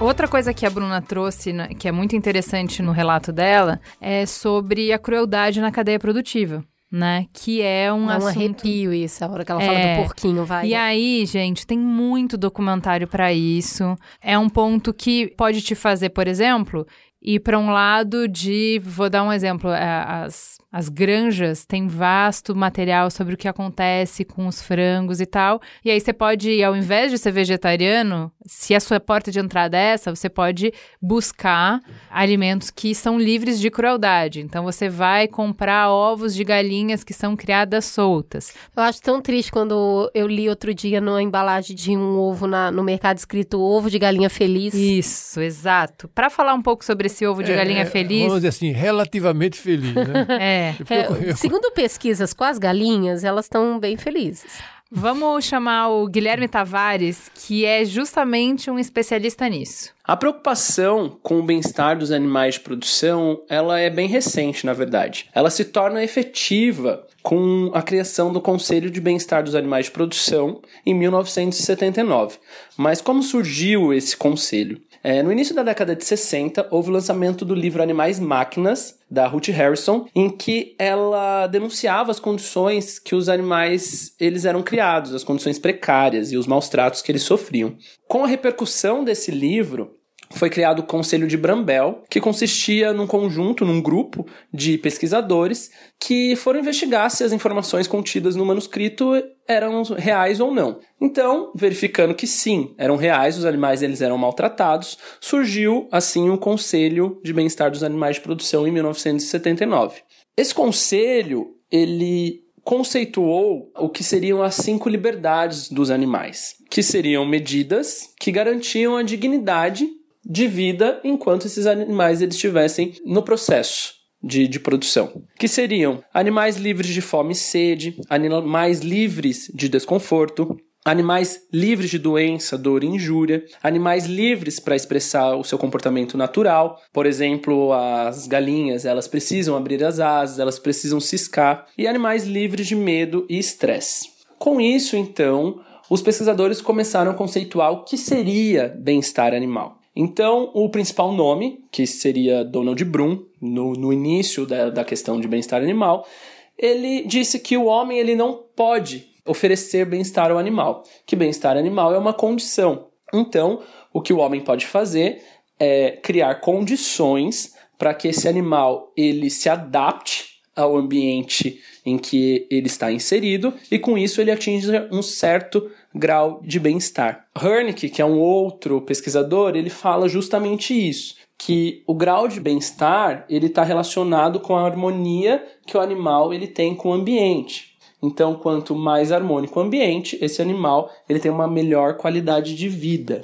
Então, o bem-estar animal em sistemas de produção ele não objetiva o fim do sistema. Ele tenta garantir uma vida mais digna aos animais enquanto essa for a realidade dele. Então a gente precisa entender alguns pontos críticos dentro da produção animal e o que a gente pode fazer para garantir que esse animal ele tenha uma vida mais digna. Sabe-se que dentro dos sistemas de produção, os animais que mais sofrem são as galinhas poedeiras, que são aquelas que botam ovo, as matrizes suínas, que são as mães dos porquinhos, e as vacas leiteiras, que são aquelas que fornecem o leite. As galinhas poedeiras, elas sofrem maus tratos ao longo de toda a sua vida. No início da vida, ocorre a debicagem, que é o corte do bico para que quando ela se torne adulta, não ocorra canibalismo dentro das gaiolas. Então essa galinha, ela tem o bico cortado, ela passa 18 meses até ter o início da produção de ovos, e com o início da produção de ovos, ela é colocada então numa gaiola. Essa gaiola, ela tem um metro de comprimento e dentro dessa gaiola colocam-se cinco galinhas, em média. Essas galinhas, elas não conseguem abrir as asas, elas não conseguem ciscar. Então aí a gente já tem um dano em relação à liberdade que seria de expressar seu comportamento natural. Elas não expressam o seu comportamento natural. E muitas vezes a instalação em que essa galinha ela está inserida, ela é uma instalação totalmente aberta e que não existe nem um mínimo de ventilação possível. Então, muito se fala em relação aos animais de corte que eles sofrem, mas muito pelo contrário. As galinhas poedeiras elas sofrem ao longo de toda a vida e ao final da vida elas também são descartadas. Existe também uma prática que hoje não se faz mais tanto, mas ainda se realiza, que é a muda forçada, que consiste em deixar os animais sem água e sem comida. Esses animais eles passam por um período em que eles têm um pico de produtividade de ovos e aí esse pico, conforme a idade, ele vai, ele vai diminuindo. Então corta água e comida durante um período e os animais que sobrevivem a este período eles têm então a comida e a água de volta e aí meio que o sistema, o metabolismo, ele dá um restart e aí eles voltam a produzir um pouco mais. É uma forma que o produtor tem de garantir uma produção mais longa desses animais e uma produtividade maior, digamos assim. Então, sabendo que esses animais sofrem muito, algumas alternativas surgem em relação a esse tipo de criação. Então esse é o sistema convencional de produção. E aí então surgem a freehand, sistema de produção freehand, que seriam galinhas soltas, então elas têm como expressar o comportamento natural delas. E além disso, elas vão e botam um ovo a hora que ela quiser, no local em que ela quer. Então, algumas empresas já estão investindo nesse tipo de sistema de criação. Por ser um sistema diferenciado, o preço do produto final é diferenciado também, mas ele já pode ser encontrado facilmente nos supermercados, basta procurar o selo de animais criados soltos. Apesar disso, eu vejo uma parte da população deixando de consumir esses produtos de sistemas convencionais em grande escala e passando a consumir produtos como, por exemplo, os ovos ditos caipiras. A gente tem que tomar um cuidado em relação a esse tipo de consumo, porque os ovos caipiras, eles não garantem que o animal seja tratado com um alto grau de bem-estar. Porque muitas vezes, por questões financeiras ou por desconhecimento técnico, o produtor, o pequeno produtor, ele não entende que ele precisa nutrir o animal dele. Ele não entende que ele precisa cuidar das doenças e das injúrias que esse animal ele pode vir a ter. Então, eu tenho um sistema em que eu não garanto um alto grau de bem-estar para esse animal. E aí, além disso, eu não tenho um controle fitossanitário da produção. Então, esses ovos, eles podem sim vir com algum tipo de bactéria ou salmonela, por exemplo, porque eu não tenho esse controle sanitário. Isso é algo muito sério, porque a gente acaba então colocando um véu em relação à produção convencional, passando a consumir uma produção que a gente acredita que seja mais amigável para o animal, quando na verdade não é.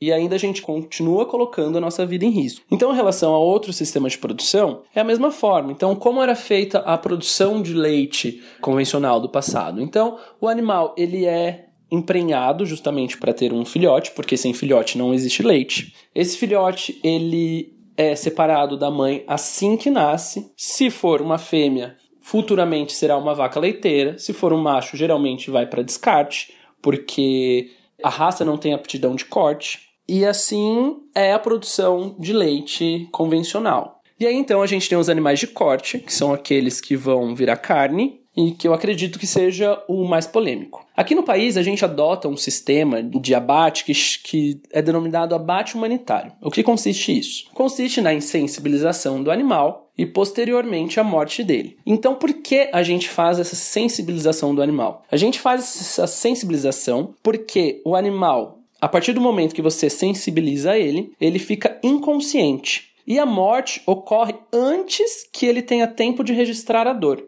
Então, o processo entre a insensibilização e a morte é muito rápido. E o animal ele acaba morrendo sem saber que morreu, digamos assim. Então, as principais dificuldades que a gente tem dentro desse sistema seria justamente o transporte, que é onde o animal ele mais sofre. Visto que ao longo da vida desse animal, ele não sofre como os animais produtores de ovos e produtores de leite. Em outras palavras, a gente pode definir que os animais que são criados para a produção de carne, eles sofrem menos que os animais que são criados para obter subprodutos na produção animal. Os sistemas de produção, eles têm que melhorar muito ainda. Mas essa melhoria ela já aconteceu, visto que a importância e a preocupação com o bem-estar dos animais de, de produção, ela é recente, muito recente, aliás. Então, fazendo uma alusão a isso, a gente pode pegar, por exemplo, o celular, que há 10 anos atrás ele tirava uma foto numa câmera de 1.3 megapixels e hoje ele é extremamente tecnológico. E dentro da produção animal também é dessa forma. A gente tem hoje uma produção tecnológica na maior parte do país, preocupada com o bem-estar animal, porque isso é uma preocupação mundial e não só daqui. Temos que melhorar muito ainda em relação a isso. A gente não tem legislação efetivas aqui no país que garanta sim o bem-estar total do animal ou o máximo que a gente conseguir. E tem muitos profissionais no mercado que estão estudando, estão pesquisando e estão desenvolvendo novas técnicas para garantir que esse animal, enquanto o consumo de proteína de seus subprodutos seja uma realidade, tenha a maior dignidade possível ao longo da vida.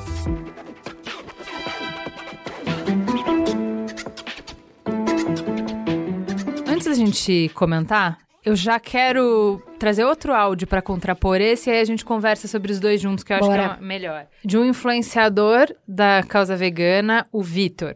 Eu sou vegano há três anos e logo depois de me tornar vegano, eu decidi lutar pelos direitos dos animais. Eu larguei um emprego estável para me dedicar ao canal e ao ativismo. Além do trabalho de ativismo online, eu gosto muito de estar nas ruas conversando com as pessoas sobre veganismo e sobre libertação animal.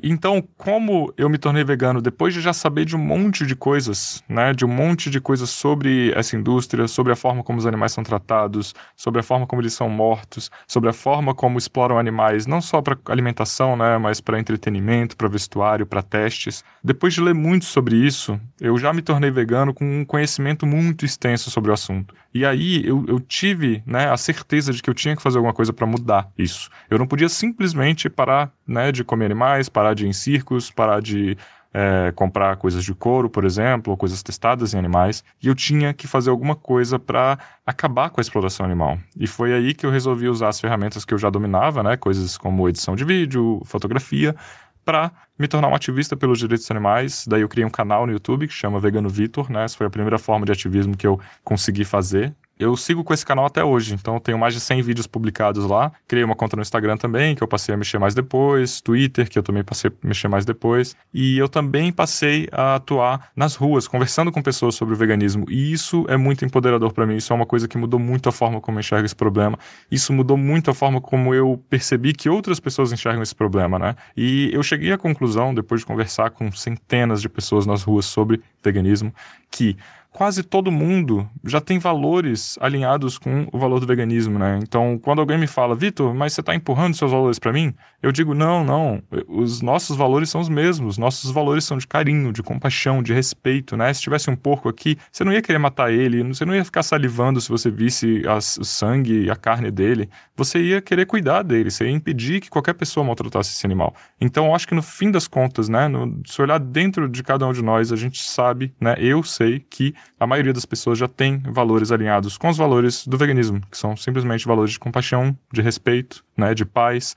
E o que a indústria faz é esconder a forma como esses animais são mortos, a forma como eles são criados. Eles escondem isso da gente, eles fazem a gente ter uma ideia fantasiosa de que esses animais têm uma vida super boa, de que existe uma coisa como abate humanitário, e na verdade não existe, né? Então, ao conversar com as pessoas na rua, eu percebi que se você parar para pensar um pouquinho, qualquer pessoa que parar para pensar um pouquinho sobre esse assunto, vai se dar conta de que parar de consumir animais é a coisa mais importante que alguém pode fazer né, se a gente quer reduzir o sofrimento no planeta. Então a gente mata hoje mais de 70 bilhões de animais terrestres todos os anos para alimentação e trilhões de animais aquáticos, animais marinhos, que a gente não sabe a quantidade exata porque eles são contados em toneladas, não em unidades.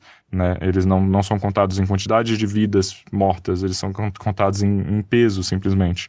Então, Acho que todo mundo também que tem um cachorro, né, que tem um gato e que consegue perceber o tanto que esses animais são especiais, o tanto que eles têm, né, de, de inteligência emocional. Qualquer uma dessas pessoas que parar para olhar um pouquinho um porco nos olhos, ou uma vaca, ou um boi, ou até mesmo uma galinha nos olhos, as pessoas vão sentir compaixão, vão sentir vontade de cuidar dessas criaturas e não vão sentir fome ou vontade de matar elas para comer. Então, é por isso que eu acredito que os valores das pessoas, dos indivíduos, são valores veganos, só que as pessoas não alinharam ainda os valores com as atitudes. Então, uma vez que eu tenho conversas né, positivas com as pessoas sobre especismo, sobre veganismo, e elas percebem isso, fica muito fácil para elas fazerem alguma coisa a respeito e realmente né, tentarem fazer essa transição para esse estilo de vida de compaixão, de cuidado e de carinho, né? É, então, o que eu acho que é a discussão mais ampla, quando a gente começa a, a, ficar mais profundo sobre vegetarianismo, que deixa de ser uma questão de saúde, deixa de ser um ativismo político em relação ao meio ambiente, né? Mas passa a ser uma questão ética, uma questão pessoal que perpassa toda a sua vida, é quando você para para refletir sobre como os animais, assim como os humanos, são capazes de sentir dor, de sentir medo, de sentir frustração, de sentir fome. E da mesma forma que a gente considera imoral causar todas essas coisas para um ser humano, a gente começa a se questionar qual é o nosso direito, o que, que nos dá direito de infligir tudo isso para um animal. Agora a gente entra nessa terceira vertente, que é uma vertente ética, que tem relação, de certa forma, com valores e com religião também. Porque se você não tiver cuidado, o vegetarianismo vira quase uma religião também, né? É. É, é, é diferente das outras duas vertentes da saúde e do meio ambiente, porque na saúde e na, na questão do meio ambiente, a mediação, vamos dizer assim, da ciência, dos dados científicos, dos estudos científicos, né, ajudam né, no debate racional. Agora se tratam de escolhas éticas, né? Éticas, é, é, aí a coisa tende à polarização às vezes, né? A polarização e a intolerância, né? Então é, esse é um ponto importante. E veja, né, novamente na questão cultural. É claro que se for lá no passado, na Índia, por exemplo, a filosofia indiana, que foi a primeira que discutiu esse assunto, se for até Pitágoras, 500 anos antes de Cristo, eu acredito até que o Pitágoras esteve lá pela Índia, antes de Alexandre Magno, porque ele foi prisioneiro dos persas e deve ter tido, tido contato Pitágoras com a filosofia indiana. Já existia essa discussão ética e religiosa, né? Mas eu acho que isso só realmente começou a ficar muito presente nessa época nossa. Por quê? Porque a vida da nossa espécie na Terra é a vida da cultura da violência. Desde quando nós estávamos nas savanas depois da saída para o Holoceno, né? a cultura da violência foi predominante nos impérios, nas guerras, nas relações entre essas classes sociais. Então nós vivemos na relação entre nós e as outras espécies na cultura da violência.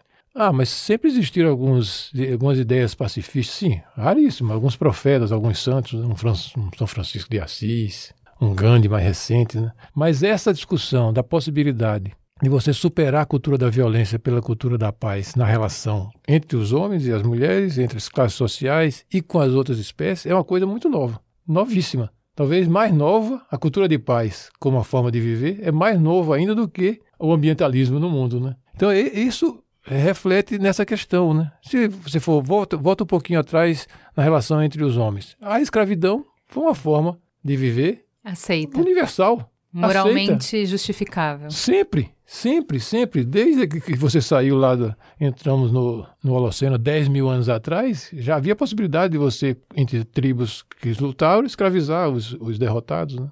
E foi assim. Houve a, o episódio da escravidão negra, né, que foi no século XVI, XVII, até perto. Mas a, a escravidão não foi só esse período, nem foi só na África. Era universal, né?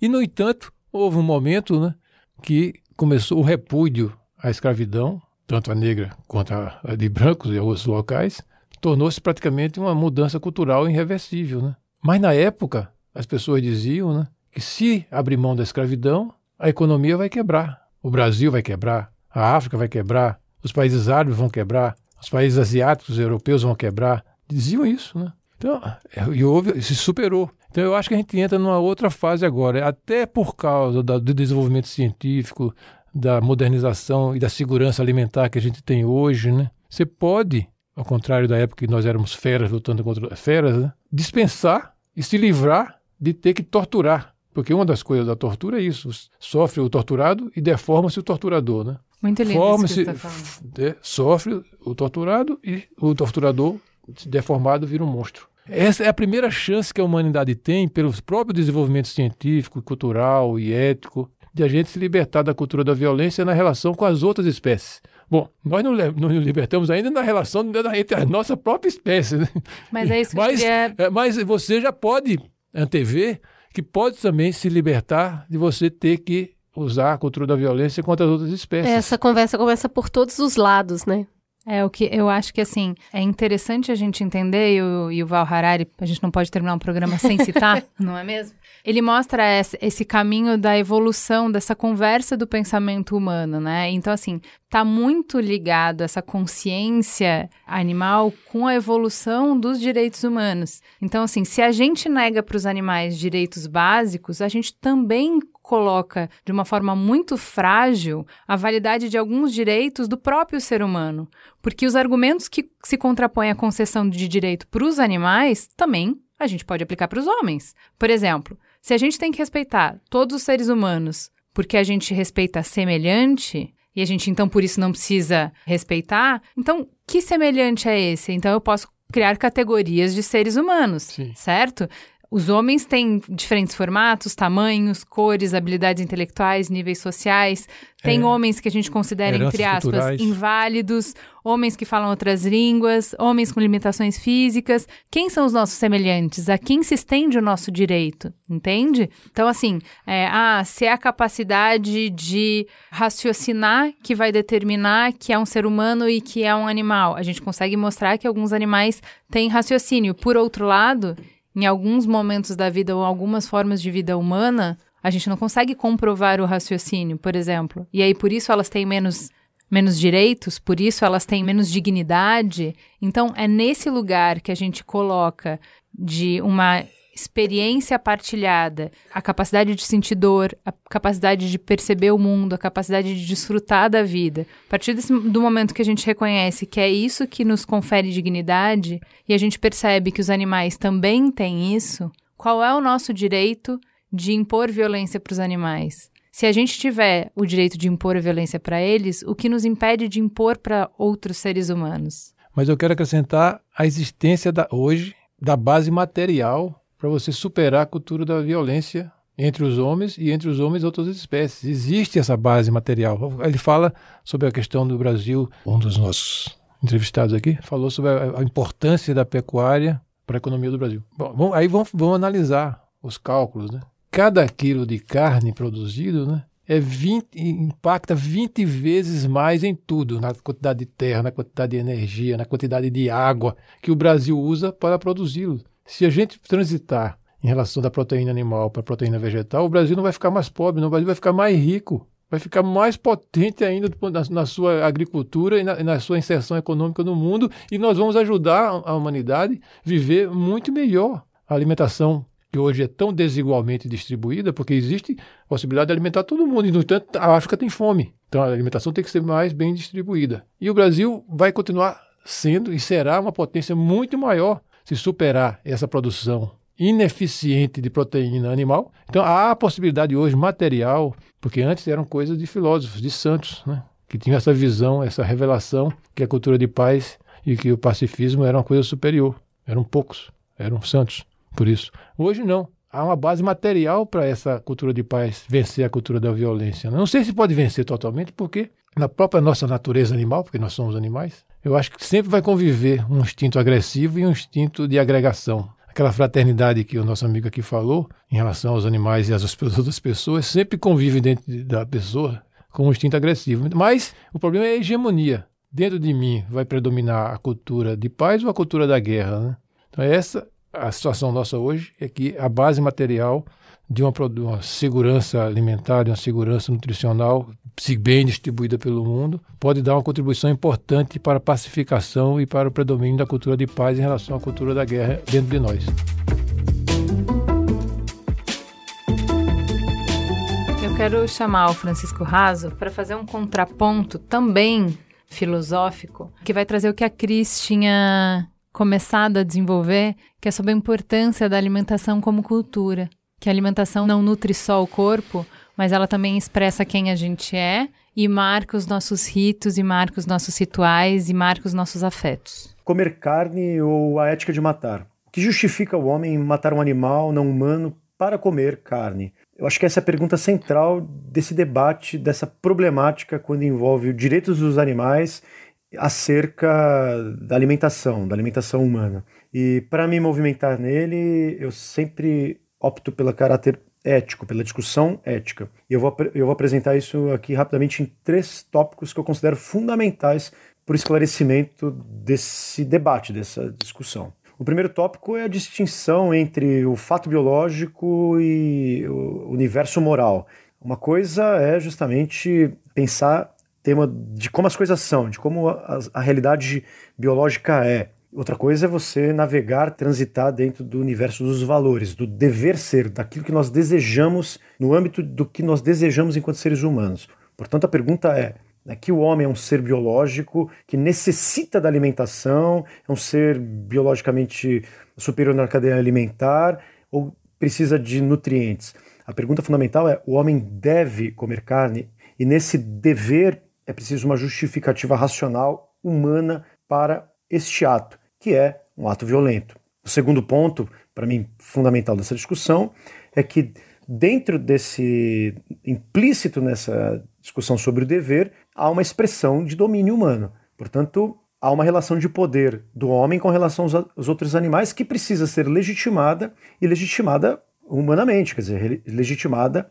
racionalmente. Essa legitimidade se dá em dois níveis para mim. Um nível ele não é, tão forte em termos de, de argumentação, mas ele é deve ser, é significativo e deve ser considerado. Outro nível eu acho mais forte, porém mais difícil de, de explicar em pouco tempo. Esse primeiro nível é o nível dos costumes, de o fato do ser humano ser um ser cultural de que comer para gente, comer carne para gente faz parte justamente de uma experiência humana de estar na natureza e de estar na natureza como um ser que simboliza. E como comer carne é um gesto de violência, quer dizer, um gesto de domínio, né, de você ir lá pegar um animal e, e tomar esse animal e praticar nele um ato de violência, a gente precisa simbolizar essa violência justamente num banquete, num, quase numa né, comer é quase que uma experiência de culto, quase que uma experiência sagrada, não é à toa que há uma relação muito profunda entre a alimentação e a sacralidade e as religiões. Então eu acho que nós precisamos pensar que os costumes de comer carne, eles revelam também parte da fragilidade do que é a vida.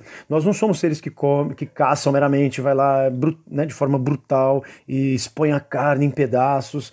Não, nós, nós tem, temos todo um ritual e esse ritual ele é muito significativo porque nós somos seres simbólicos. O outro ponto dentro dessa esfera, desse tópico, é a questão antropológica. Nós somos seres, no meu entendimento, isso gera muito debate, eu sei, nós somos seres que somos superiores em termos de qualidade aos animais, o que não significa que devemos legitimar qualquer ato de violência, muito pelo contrário, por sermos qualitativamente superiores que os animais, sermos conscientes, livres, racionais, nós devemos gratidão, quase que uma experiência de sermos grato àquilo que nós temos em nossa mesa. Nós, não, nós somos seres frágeis, nós somos seres que temos uma, uma carência fundamental em nós, e os animais estão aí por um dom, quase que uma experiência de dom mesmo, de gratidão com relação a essa superioridade de qualidade com re relação aos animais. O que para mim já tira de cara toda a ideia de que o ser humano é superior, então deve dominar os animais. Não, eu acho que existe sim,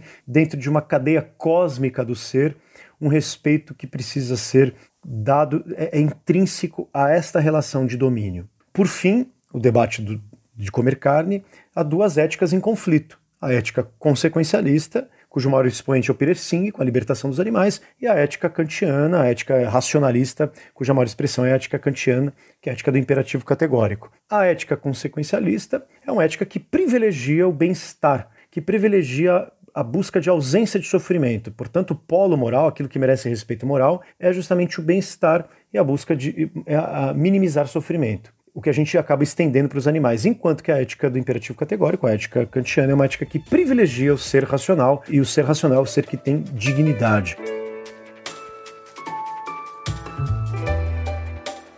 Eu acho que a fala dele é super importante porque ela resgata essa coisa antropológica, né? Como a gente se alimenta. Nos nossos primórdios ali, como caçadores-coletores, a gente já vinha fazendo toda essa trajetória que é sim calgada na violência e na cadeia alimentar. E nós, como qualquer outro animal, estamos inseridos nessa cadeia alimentar que mata nos primórdios para diretamente comer. Então, enquanto a mulher era coletora, o homem era caçador. Então, tem tanta coisa envolvida nisso, nessa cultura de prover, de trazer para casa, da virilidade, né, que é o caçar, o matar, traz isso para a família. E aí essa questão da congregação, da mesa farta, das pessoas unidas. E aí a gente pode super sentar aqui e falar, mas a gente pode substituir esse alimento. E pode, e é o que a gente está fazendo aqui, que é se abrir para o questionamento. Mas a gente tem que refletir sobre o que é hoje. E isso hoje é uma marca muito forte para as pessoas. De, inclusive, é, a Juliana sabe disso, ela tem vegetariana em casa e quando ela recebe as pessoas, ela fazer carne porque as pessoas vão comer a carne e aí é, acaba fazendo duas refeições diferentes para atender pessoas diferentes, mas o ato de receber as pessoas não tem que ter, porque né, eu não vou obrigar ninguém a comer isso. Então ainda é muito cultural, é muito forte e tem a ver, a carne tem até a ver com a festividade. A gente vê isso até na própria Bíblia, né? Que é matou um cordeiro e ofereceu a Deus. E naquele casamento tinha a carne, o pão, o azeite. Isso vem ao longo da história humana. A gente está questionando tudo nessa história. E tudo bem questionar isso. A gente só não pode ignorar o peso cultural que tem hoje. É, o que eu Bom. acho assim, é, é, acho que aqui é importante o Eduardo falar como o único vegetariano da mesa, como a questão de você habituar o paladar é menor do que o impacto cultural dessa decisão de se tornar vegetariano. Eu vejo muito isso com o Merigo quando é, a gente casou, ele já era vegetariano há mais de 10 anos, e ainda assim o estranhamento que causa nas pessoas, o constrangimento que causa. Eu acho que é, é, é muito mais assim: você vai na casa de uma pessoa, eu não sei o que fazer para um vegetariano. E o Merigo fica muito incomodado com isso, porque ele sempre fala: eu como tudo que vocês comem, só não como carne, gente. Faz a comida normal que você vai fazer, eu vou comer o que não tiver carne, pronto. Não precisa fazer um prato especial para mim e tal. Então eu acho que é, o peso social de uma escolha que vai na contramão do que a grande maioria da população faz, eu acho que é um dos maiores desafios para o vegetariano. Mas, aí eu, eu não acho que vai na contramão, ela vai na direção certa, porque é uma direção evolutiva. O homem não está congelado no que ele era lá na Tanzânia, no Quênia, na Etiópia, quando ele, quando ele surgiu essa, os homens sábios, todos nós somos africanos, né? De certa forma, né? E nós estamos evoluindo em todos os aspectos, né? Culturais, éticos, e agora, com essa possibilidade material de você se libertar disso que era uma coisa natural dele lutar contra outras feras. Eu imagino, na época, lá, 50 mil anos atrás, a tribo lutando contra os mamutes, né? lá na, na era do gelo, né? Como aquilo ali era uma questão de sobrevivência. Uhum. Eram, eram feras contra feras. Né? Ou então eu lá na África lutando para caçar um búfalo. E às vezes o búfalo vencendo. Que é um animal bastante compacto e forte, né? Então, essa era uma, uma outra época material, de base material, totalmente diferente do que vem vindo, vem vindo, vem vindo. E agora, pela primeira vez, pelo desenvolvimento científico da própria nossa espécie, essa, essa, esse privilégio que ele tem, a gente tem a possibilidade de superar isso daí. E por que, eu não vou dar esse salto, né? Agora, é claro que eu venho com todo esse, esse passado, né? Nós estamos, eu acho, numa evolução superior. Não estamos na contramão, nós estamos na direção certa. Né? Agora temos que ser tolerantes com isso, né? Porque os que vão nos receber e não são vegetarianos, eles têm uma, uma tradição e uma cultura muito forte, né? Para ter essa insegurança, né? E aí, o vegetariano que tem essa, eu, eu acho, essa superioridade moral nova, não pode ser um sujeito autoritário, nem intolerante, nem chato, né? Eu também sou igual, seu marido fala isso? Uhum. Eu falo a mesma coisa, não tem problema nenhum, eu como qualquer coisa, né? menos carne, né? Menos carne, não, eu não sou um, um chato, né? Não, Então- ele não então gosta vê- que seja a pauta da conversa, porque É, não, toda mas- vez... mas aí- assim, e eu acho que isso é se- muito comum Se pra, por você exemplo, faz isso, você, des, você des, descongestiona, você des, descon- descontrai. Não, não fique preocupado. O que tiver. Mas tá eu bom. vou te falar, eu, eu percebo que o, o diferente causa incômodo de qualquer maneira. Então, assim, Sim, porque você Outro dia contesta. eu virei você, pra uma- Você pra um- contesta toda uma cultura. Exato, Claro que tem é, é esse lugar. Então, assim, se você chega num, num almoço e fala eu não como carne, virar pauta. Outro dia eu comentei com uma amiga assim, tipo, eu não Tem tenho mais carro. E ela falou, mas como? Tem gente que fica com raiva. Tem gente que fica com Tem raiva. é o gente que fica com diferente. raiva. É, é, a, a, a outra a- chega na, num bar e todo mundo e a pessoa não bebe. Ela vira a pauta. Então, esse diferente, essa pessoa que traz a pauta nova, ela causa o desequilíbrio, ela causa o desconforto, porque ela tira você do seu lugar de conforto. Vamos, vamos ver. É, que eu vamos- acho que não é só o diferente, eu acho que o desconforto está muito pautado no que o Eduardo falou de superioridade moral. Porque a partir do momento, a, a própria existência dele, ele não precisa falar, o Merigo não fala nada sobre vegetarianismo, ele não gosta de pregar. Só que a existência dele, o fato que ele está ali, que ele está ocupando o lugar, Provoca. faz as pessoas pararem Pensar e sobre refletirem sobre próprios. elas Então, mesmas. você sai do seu E lugar se- de conforto. E se justificarem. E não tem justificativa. Na minha percepção, não há. Eu como carne e não há justificativa moral para comer carne. Hoje, na sociedade que a gente vive, como o Eduardo falou, com as nem coisas moral, que a gente já... nem material. Não, não existe. Nem então, material. E, é, e assim, as pessoas não conseguem lidar com o próprio desconforto e aí projetam pro outro. Então é você que tá incomodando aqui. Porque se você não tivesse aqui, eu não tava fazendo essas Ve- ve- perguntas. Veja uma coisa muito. Exato. Vamos passar para um outro campo, o campo político, né? A questão da democracia. Quando é que a democracia na história da humanidade começou a ter alguma importância? Tirando aqueles do, do brilho dos gregos, que era uma democracia muito restrita, as mulheres não votavam, os escravos não votavam, os trabalhadores não votavam, né? A democracia na história da humanidade é uma coisa recentíssima. Eu vi uma estatística, né, de, eh, nos anos século XX, 1910, 1914, por ali, só 10% dos países em 1910, portanto, há 100 anos atrás somente, era uma democracia e mesmo assim sendo tolerante na classificação de democracia, né? Porque eu era democrata em Londres e era tirano na África e na Índia, né? Uhum. Pois bem, só 10% podiam ser tolerantemente classificados como democratas países há 100 anos atrás somente. Portanto, a o conceito da democracia, que é um conceito superior, acredito que todo mundo deve achar isso. Todo mundo. Esperamos que sim. Esperamos que a maioria, a maioria deve achar Estamos isso. trabalhando para isso. A maioria deve achar isso. Mas, no entanto, é uma coisa muito nova.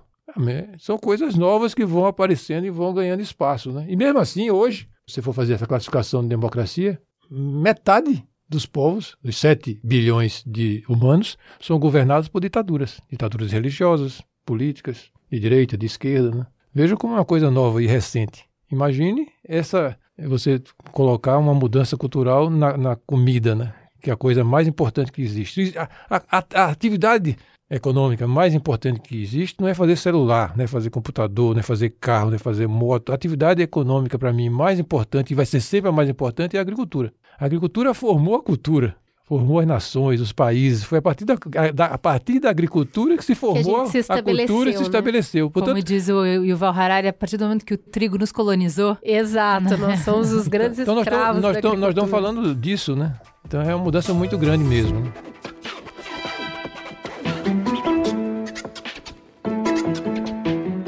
Bom, eu acho que a gente conversou sobre diversos aspectos aqui sobre ter ou não carne na alimentação e eu vou colocar para vocês o meu ponto de vista sobre essa questão e sobre tudo que a gente vem discutindo. Eu acho que comer sem carne ou não faz parte do conjunto de valores de vários outros que a gente vem questionando ao longo do século. Eu costumo falar sempre esse exercício, né?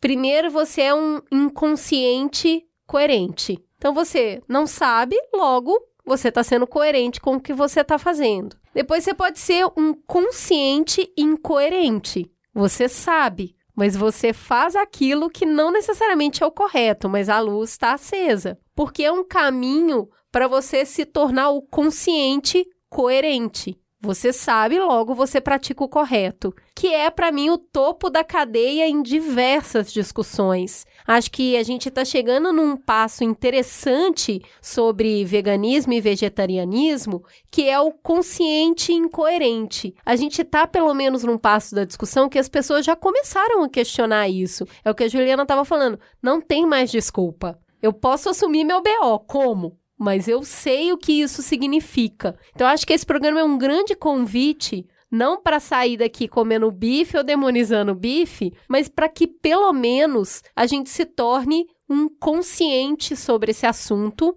Busque conversar mais sobre ele. Pare de jogar o nosso bicho no colo dos outros. Se você ainda come carne, entenda o quanto falar mal ou tratar de uma maneira jocosa os vegetarianos fala muito mais sobre você do que sobre eles, para que a gente possa continuar essa conversa e essa discussão, levando para um estado de coerência. O que, que você acha, Juliana? Assino embaixo. É, é, eu acho que isso é só uma introdução ao tema. A gente continua devendo para a grande nação de ouvintes veganos. Continuamos devendo o programa de libertação animal. Termino esse programa já sabendo que o Merigo não vai gostar desse programa, que é um programa para construir pontes, para introduzir o assunto, introduzir a conversa. São E- quase cinco anos para falar desse tema, pessoal. Essa aqui é a parte 1, ok? Segura que a gente volta nesse tema. Eduardo Jorge, quais são as suas colocações finais? O que você deixa para os nossos ouvintes ao final dessa pauta?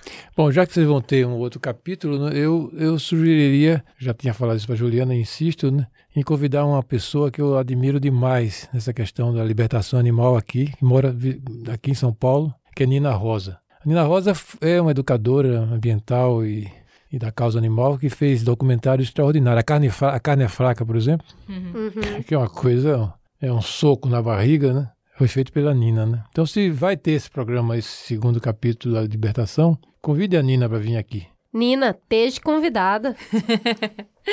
Vamos pro farol aceso. Vamos lá. Farol aceso. Então, gente, agora é hora de falar de Cambly, aquela plataforma de aulas de inglês com professores particulares nativos para adultos e crianças a partir de 3 anos, que a gente, inclusive, testou por aqui. Por quê? Quem? A nossa millennial preferida? Eu. Bia Fiorotto. Cheguei. Você fez a aula, né? Fiz, eu tava lá. eu tava lá, eu era a aluna do Cambly. Conta pra gente. O que, que você aprendeu nessa aula, Bia? Então, eu falei aqui da outra vez que teve uma troca cultural, né? E eu falei um pouquinho sobre como era aqui, o que, que eu fazia. E aí a, a Kate falou sobre. A Kate, minha professora. Um beijo, Kate. Kisses, Kate. Ela mandou. Excel, Excel. Excel, Excel.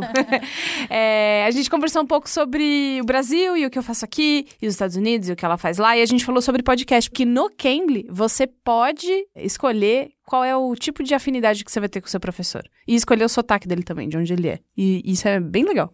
E aí, Ju, o que, que eu trouxe pra vocês hoje para vocês espalharem a coisa de construir pontes e os nossos bordões em lugares que não falam português. Olha aí. Entendeu? Eu tenho certeza Prestando que aí você que um tá me ouvindo sempre quis saber como é que se fala em inglês. É mais importante construir pontes do que provar pontos.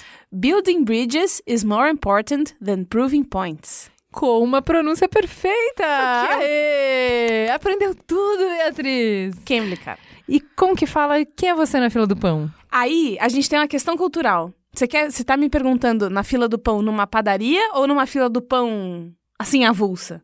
Porque se for numa padaria, vai ser assim: Who are you in the bakery line? Mas se for tipo uma fila do pão avulsa, eu não sei. Vai que. Pode ser Who are you in the bread line? E como é que fala quem é você na noite? Who are you by night? Ó. Uh. E como fala, fica gostosa a sensação de mais um programa no ar. Essa é comprida, então vamos junto. We end the show with a delightful feeling of posting one more episode. Quando tiver o Mamilos em inglês, olha aí. Fica aí. Então você também pode fazer igual a Bia Fioroto, fazer uma aula grátis lá no Cambly. É só acessar, pode ser do seu computador, pode ser do celular. Cambly, que se escreve C-A-M-B-L-Y. E usar o nosso código. Qual é o código? Mamilos. É muito fácil. se você tem uma criança em casa, aproveite também e faça aula experimental no Cambly Kids. A partir de três anos já pode fazer aula. E eu tô doida pra experimentar. Eu acho que a minha sobrinha pode curtir esse negócio. Ah, que bonitinha. E ela também vai aprender a falar os bordõezinhos de, de Mamilos. Vai ser legal. Vamos para o farol aceso aqui deste lindo mamilo sem carne. Juliana Valauer, quer começar? Quero, porque eu tenho uma série muito especial pra falar. É uma série israelense da Netflix, chama Stissel, que é o nome de uma família de ultra-ortodoxos. Eu já tinha comentado aqui da série Justiça que eu assisti, que era do Emirados Árabes, e que eu tinha um super preconceito. Eu fui pro outro extremo, muito preconceito também, por uma questão. Me parecem pessoas muito apegadas ao passado, a, a um modo de viver que é antigo, não é moderno, enfim. Não vou ficar fazendo propaganda de preconceito que é ridículo, né? Né? Mas, assim, tinha muitos preconceitos, muitos, muitos, assim. E aí, de repente, eu fui assistindo e no início tava muito pelo curioso de ver como é que come, como é que trabalha, como é que dorme, como é que vive, como é que as relações se dão. Mas depois eu fui me apaixonando absolutamente pelos personagens, assim. O jeito de contar a história é profundo sem ser expositivo. Então pensa no Years and Years, que a gente já recomendou aqui, que muita gente gostou. O Years and Years tem textão, né? Não, é um outro jeito de contar a história, que é econômico nas palavras, é econômico até no drama, mas que a dor tá ali, o sofrimento tá ali, o conflito de gerações tá ali, o amor tá ali, a mágoa tá ali. Eu achei incrível a construção dos personagens. Então, o pai é aquele senhor com a barba comprida, cabelos brancos, super tradicional. Então, ele, como patriarca da família, que tem cinco filhos, 20 netos, a responsabilidade dele é colocar regra, certo? Mas a gente falha em todas. Não acerta uma, porque ele não consegue colocar a regra acima das pessoas. Então toda a história da série é ele botando a regra e burlando a regra. Botando a regra e burlando a regra. Porque ele não vai perder os cílios por causa disso. Então ele faz as pessoas caberem. É muito, muito bonito. Ele mora com o filho mais novo dele, canguruzinho, não quer sair da casa do pai. 27 aninhos, que pra eles já é uma idade avançada pra casar. E ô, não vai pras oração, não. Trabalhar também mais ou menos. Parece filho, né? Parece filho desse cara. E ele podia ser rabino, estudado, moço, mas ele quer mesmo é ser artista plástico. Parece com o pai do violonista no, No telhado. telhado. É. Ele não- também não acertava um, coitado. Não, mas é tão bonito o quanto a- as tensões geradas pelo amor, né? Então o pai, ele tem, sente que ele tem essa responsabilidade de encaminhar o filho no caminho certo. Mas ele, e se, se você vai quebrar seu filho no processo? Aí vale? Aí não, aí a gente volta. Então essa negociação do quanto o filho cede pelo pai, do quanto o pai cede pelo filho é muito bonita. Eu amei a história da filha, então é casada, tem vários filhos, ela passa por um drama gigantesco, uma mulher muito forte, de fibra, completamente uma vida completamente diferente da minha, cobre o cabelo, não pode dirigir, totalmente diferente da minha, e eu me identifiquei em todos os dramas que ela viveu. Admirei muito a mulher forte que ela é, sensível que ela é, com as mesmas questões de tentar colocar regra e não quebrar as pessoas. E por fim, absolutamente encantada, assistam a série pela avó, que vai falar sobre um tema que a gente vai falar no Mamilos até o final do ano, que é sobre envelhecer e morrer, sobre como a gente lida com o envelhecimento dos nossos pais, como a gente lida com a morte. Belíssimo, muito, muito bonito. A série chama Stissel, na Netflix. E você, Eduardo? Então, primeiro, esse livro aqui é o livro que eu considero o melhor no Brasil, escrito por um médico brasileiro, que é Alimentação Sem Carne. Primeiro livro orientando sobre uma dieta vegetariana. É Eric Schilwitz, o nome do médico. Porque tem muitos médicos vegetarianos que eles viram ideólogos do vegetarianismo e do veganismo. né? A vantagem do Eric é ele que continua cientista, continua medindo, examinando, testando. Né? Então eu recomendo fortemente. Acho que para mim foi muito importante esse livro aqui. E quanto à série ou filme, né? eu tinha falado um pouco antes sobre um filme que passou agora na Semana de Cinema Italiano, que se chama A Melhor Juventude. Esse filme é eu, inclusive, botei no Facebook, botei na- no Twitter, vou assistir, vou assistir. Até porque eu fiquei meio. Eu, como influenciador, estou muito fraco. Porque, porque, era pra sala estar lotada, a gente sentada no chão, né? Chama-se A Melhor Juventude. Foi feita em 2003. Até o diretor foi. o- a embaixada italiana trouxe o diretor aqui, ele participou de um debate no final do filme. Chama-se Marco Túlio Giordana. A Melhor Juventude, ele trata da história da juventude e da Itália, é claro, né? Entre 1966 e 2000, acompanhando a trajetória de dois irmãos, que tinham na época de 66, 18 anos, 19 anos, e um vai para a medicina e outro, que era um gênio da família, o mais inteligente, o mais eh, que queria fazer literatura, mas era um, inconformado com qualquer tipo de injustiça, né? Ele termina se rebelando, bate a mão na mesa na hora do vestibular, que lá era feito oral, e termina indo para a polícia. Então veja, isso, ele conta a história da juventude italiana, que de certa forma é a história da juventude ocidental e, no- e nossa, e de certa forma no mundo todo no século passado. Né? E tem um fio condutor que é a reforma psiquiátrica que o Basaglia estava na, na mesma época, né? trazendo para a Itália, que depois foi trazida pro- para o mundo inteiro. Né? É um filme que passa pela, pela revolta da juventude, passa pelo terrorismo na Itália, com as Brigadas Vermelhas, pela justiça, mão limpa, violência, luta política. Né? É muito importante para quem viveu isso, né? como, eu, como eu, por exemplo, né? que tinha a mesma idade, mas é mais importante ainda para os jovens entender os velhos, como eu como outros dessa década de 60, 70, que foi uma coisa tão diferente no mundo, né? Então eu recomendo a melhor juventude para os velhos e principalmente para os jovens entenderem o que foi a nossa vida no século passado. E estava falando também da, da- da- uma paixão arrebatadora, porque tem uma atriz italiana totalmente diferente de Gina Lollobrigida, de Sofia Loren, que era aquele portento de mulher. Essa é a, a- a síntese de uma mulher nova, né, do século XXI, chama Maya Sansa. Ela aparece na metade do filme. O filme fica até mais colorido. Porque é um filme de seis horas. Tem que ter, ter isso. Vou logo avisando. É um filme de seis horas. Tanto que aqui na, na, na Semana Italiana passaram em dois pedaços. né? Então, quando a Maia Sansa aparece, é um deslumbre, né? Então, eu recomendo fortemente. Chama-se A Melhor Juventude, Marcos Túlio Giordana. E você, Cris? Bom, se você ainda come carne, eu vou indicar um filme que eu assisti no Netflix, não sei se ainda está disponível no catálogo, que chama O Patrão. É um filme argentino, como a maioria dos filmes argentinos é muito bom, e ele permeia diversas discussões. Em síntese, é sobre um homem muito humilde e a sua esposa, muito pobre, do interior da Argentina, que vão tentar a vida em Buenos Aires e ele acaba trabalhando num frigorífico que é usado para lavagem de dinheiro do crime. Como escravo, praticamente. Aliás, aquilo é um trabalho análogo ao escravo, em condições muito ruins e obrigado a vender carne estragada para as pessoas. E o processo como eles tratam a carne do animal é muito parecido com a forma como ele é tratado. É uma carne massacrada, adulterada, de uma espécie inferior. Então, assim, você vai vendo o que ele é obrigado a fazer com a carne para vender para as pessoas e vai pensando sobre o que o capital e o mercado tá fazendo com a carne dele, e é um paralelo fantástico.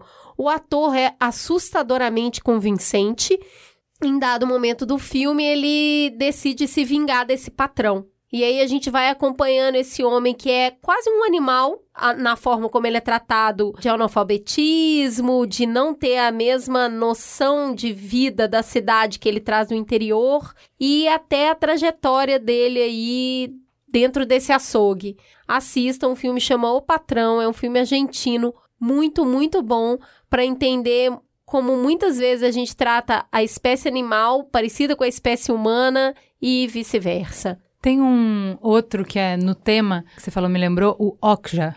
Ah, Fez muito sucesso Sim. quando entrou.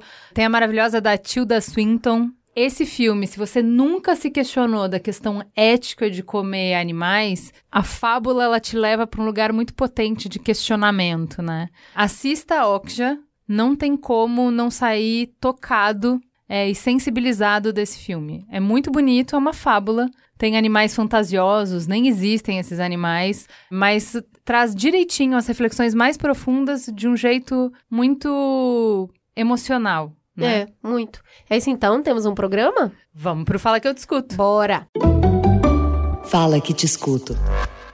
Vamos pro recado do anunciante? Nos últimos programas, a gente tem falado sobre como a Farm acredita em preservar a natureza, que é a sua grande fonte de inspiração. Por isso, junto com o Instituto Aqualung, a marca quer convidar você para um dos eventos do projeto Limpeza na Praia. Essa iniciativa foi criada em 2004 pelo Instituto Aqualung. É um projeto de educação ambiental que tem o objetivo de ajudar a diminuir um dos maiores problemas ambientais da atualidade: as crescentes montanhas de resíduos produzidas pela sociedade do consumo. São promovidos quatro grandes eventos por ano de limpeza nas praias, rios e lagoas, e todo mundo pode fazer sua parte pela preservação do meio ambiente. E olha que demais!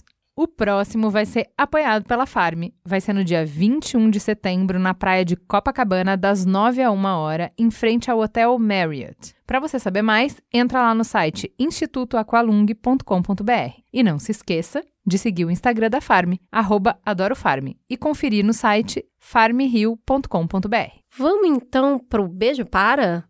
Menina do céu, não só temos beijo, como nos enviaram beijo.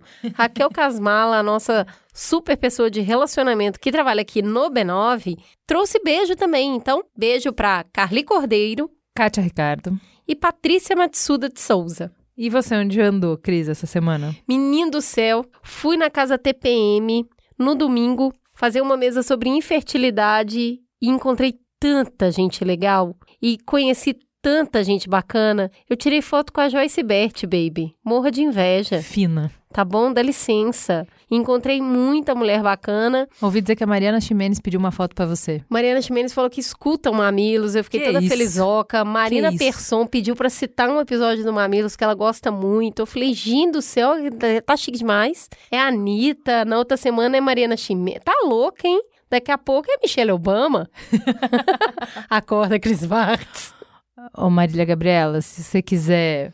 Opa! Você pode sempre vir aqui, viu? Tá aberta Se você tá nos escutando, você, cara, só senta aqui, Chega aí, Marília. Miga. né? Mas mandando um beijo para as pessoas que eu consegui anotar: Renata, Camila, Jennifer, Micaela, Débora, Emily, Kleiser, Dayana, Josi, Mônica, Gabi, Graciele, Ana Flávia, Marina, Bianca, Paula, Mariana e Carol de Campinas. Um beijo para todas as pessoas que vieram conversar comigo antes e depois da palestra. Ô carinho bonso. Eu estive em Brasília essa semana, rapidamente, uma passagem relâmpago, só pra fazer uma hum, palestra sobre tipos Cuidado, de. Juliana. Fala aí o que que você foi fazer em Brasília. Fui fazer uma palestra sobre tipos de violência doméstica. Cara, tá muito bonito esse trabalho que a gente tá fazendo com a Natura, um trabalho interno pra força de venda deles mesmo, mas tá muito transformador, muita história. Do que eu tô recebendo de história, gente do céu. E aí lá, Encontrei beijo pra Sandra, Edjane e Idalmi, que escutam juntinhos, é muito fofo esse casal. Gibarra, Moisés, Ana e Celso, outro casal que também escuta junto. Beijo, galera, muito obrigada pelo carinho. corre pro Fala que Discuto. Que, que a gente tem? Bom, um monte de gente conversando sobre Legalize, o programa da semana passada. Para começar no Twitter, você pode ir lá, interagir com a gente, seguir, sugerir, mandar beijo, mandar gif legal no arroba mamilospod. Começando pelo arroba Felipe Bonch. Hoje eu ouvi o Mamilos Pod 211 Legalize com a minha mãe, uma senhora de 60 anos, protestante e conservadora. No final do episódio ela disse, não é que a conversa é mais embaixo e realmente precisamos debater sobre isso? Obrigada, Ju e Cris, por esse momento. Fiquei tão feliz com esse retorno. Também. O Lely falou: Nossa, eu tô chocado com esse episódio. Muita informação que eu nunca tinha escutado falar sobre. Eu amo vocês. O Dionísio falou: Concordo com os medicinal. Os princípios ativos mostram que são úteis, mas a palavra que mais foi dita durante o episódio é responsabilidade. Como brasileirinhos, sabemos que isso é difícil com as autoridades e, infelizmente, como tudo, vai acabar em pizza. Até comentei no grupo que a gente faz com os participantes para mandar os retornos de vocês que eu acabei mudando de opinião, sabe, com esse episódio, justamente por isso que o Dionísio comentou. Porque eu continuo entendendo que sim, é benéfico, devia liberar sim, mas como a gente faz as coisas no Brasil, sabe? Você mira numa coisa boa, você tem a melhor boa intenção, e aí o tamanho do estrago é maior ainda. Então eu fiquei com a pulga atrás da orelha, eu diria assim. Você também pode nos seguir no Instagram. E sabia que a gente está fazendo ao vivo aqui das nossas gravações lá no nosso IG? Você pode ir lá depois e dar o play e vai dando uns retorninhos pra gente, que a gente ainda tá muito juninho em vídeo. Vai lá, assiste, fala o que, que você tá achando da nossa Fala que a gente tá ótima. Tá linda, tia. tia fofa, tia. Vocês têm que ver a gente conversando igual velha com a Bia. Vocês têm que ver a gente conversando que nem uma senhora de 70 anos com a Bia. Ô, oh, Bia, por favor, Fia, como é que vira a câmera? Você pode ir lá no arroba meluspod no Instagram e conversar com as nossas carinhas. Começando pela Sara P. Monteiro, cheio de questões que eu nunca tinha pensado. Foi sensacional esse episódio. A Manu falou: Já ouvi e gostei bastante. Eu moro no Chile e realmente no Brasil o uso da maconha, seja para qualquer fim, é visto de forma muito marginalizada. Seria bom se todo mundo pudesse ouvir o programa. A gente também acha, viu, Manu? Vão lá, façam parte de vocês. O Magnus Stedley disse: Só branco falando de maconha. Quem sofre com as guerras às drogas não está aí. Isso não quer dizer que o episódio esteja ruim, mas faltou a representatividade que o mamilo sempre tem. Você não passa frio porque está coberto de razão. Não, sabe o que eu achei muito bonitinho? Porque assim, quando eu vi esse comentário, já antes de eu falar qualquer coisa, já tinha uma resposta de uma mamileira falando: não, mas elas já fizeram, esse programa que você quer já está no ar. Esse é o terceiro programa, por isso que elas fizeram um recorte do medicinal. Não, e, e esse eu fiquei até com medo quando a gente está fazendo esse episódio, porque a gente citou tantos anteriores que ficou um episódio já baseiro. Total.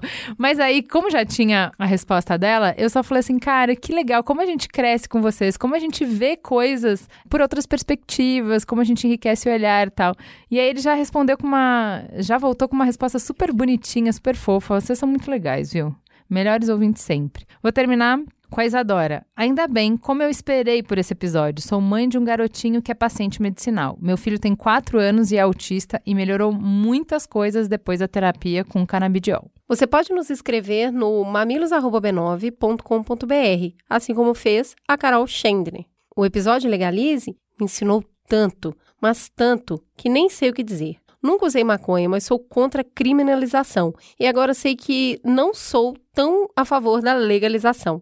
Precisamos passar por muitas etapas para chegar a isso. E o programa de vocês dá mais um passo para isso. Sempre choro ouvindo vocês. Quando vocês foram pro farol aceso, pensei: caramba, não chorei nesse! Doce ilusão. Quando a Ju indicou o livro A Ausência que Seremos e leu um pedaço, caí no choro. Hoje, fazem oito anos que perdi meu pai. Um pai maravilhoso como pai e como pessoa. Bateu fundo no meu coração. Fiquei doida para ler o livro. Obrigada. Um relato anônimo. Em 2015, eu estava andando a cavalo e tive uma queda de pressão. Acabei desmaiando enquanto estava em cima do cavalo. Caí feio no chão. Fui para o hospital e lá fizeram uma tomografia que apareceu limpa. Me mandaram embora e mandaram tomar paracetamol para as dores. E estava tudo bem. Cheguei em casa, fiquei dois dias morrendo de dor. Marquei um neurologista e fui fazer ressonância. Resultado: tive um sangramento no cérebro. Me passaram opioides e fui embora, porque o sangramento já tinha terminado. Fui obrigada a largar a faculdade e toda a minha vida porque a dor era tanta que, mesmo tomando a quantidade máxima permitida dos remédios, não melhorava. Em 2017, encontrei um neurologista que me escutou e fui diagnosticada com hemicrania paroxística crônica, que é uma dor de cabeça com tratamento resistente. A gente tentou todos os remédios possíveis. No começo de 2019, fui procurar um outro médico querendo tentar cannabis, e foi isso que me ajudou.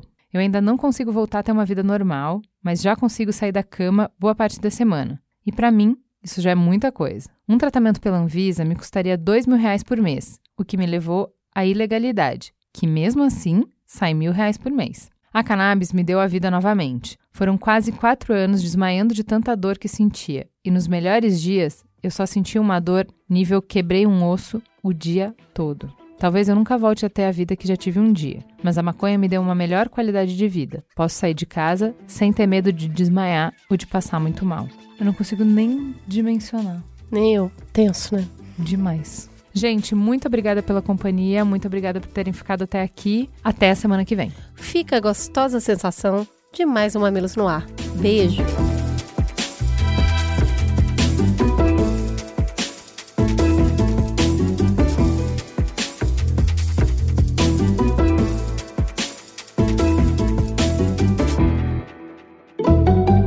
Mamilos. Jornalismo de peito aberto.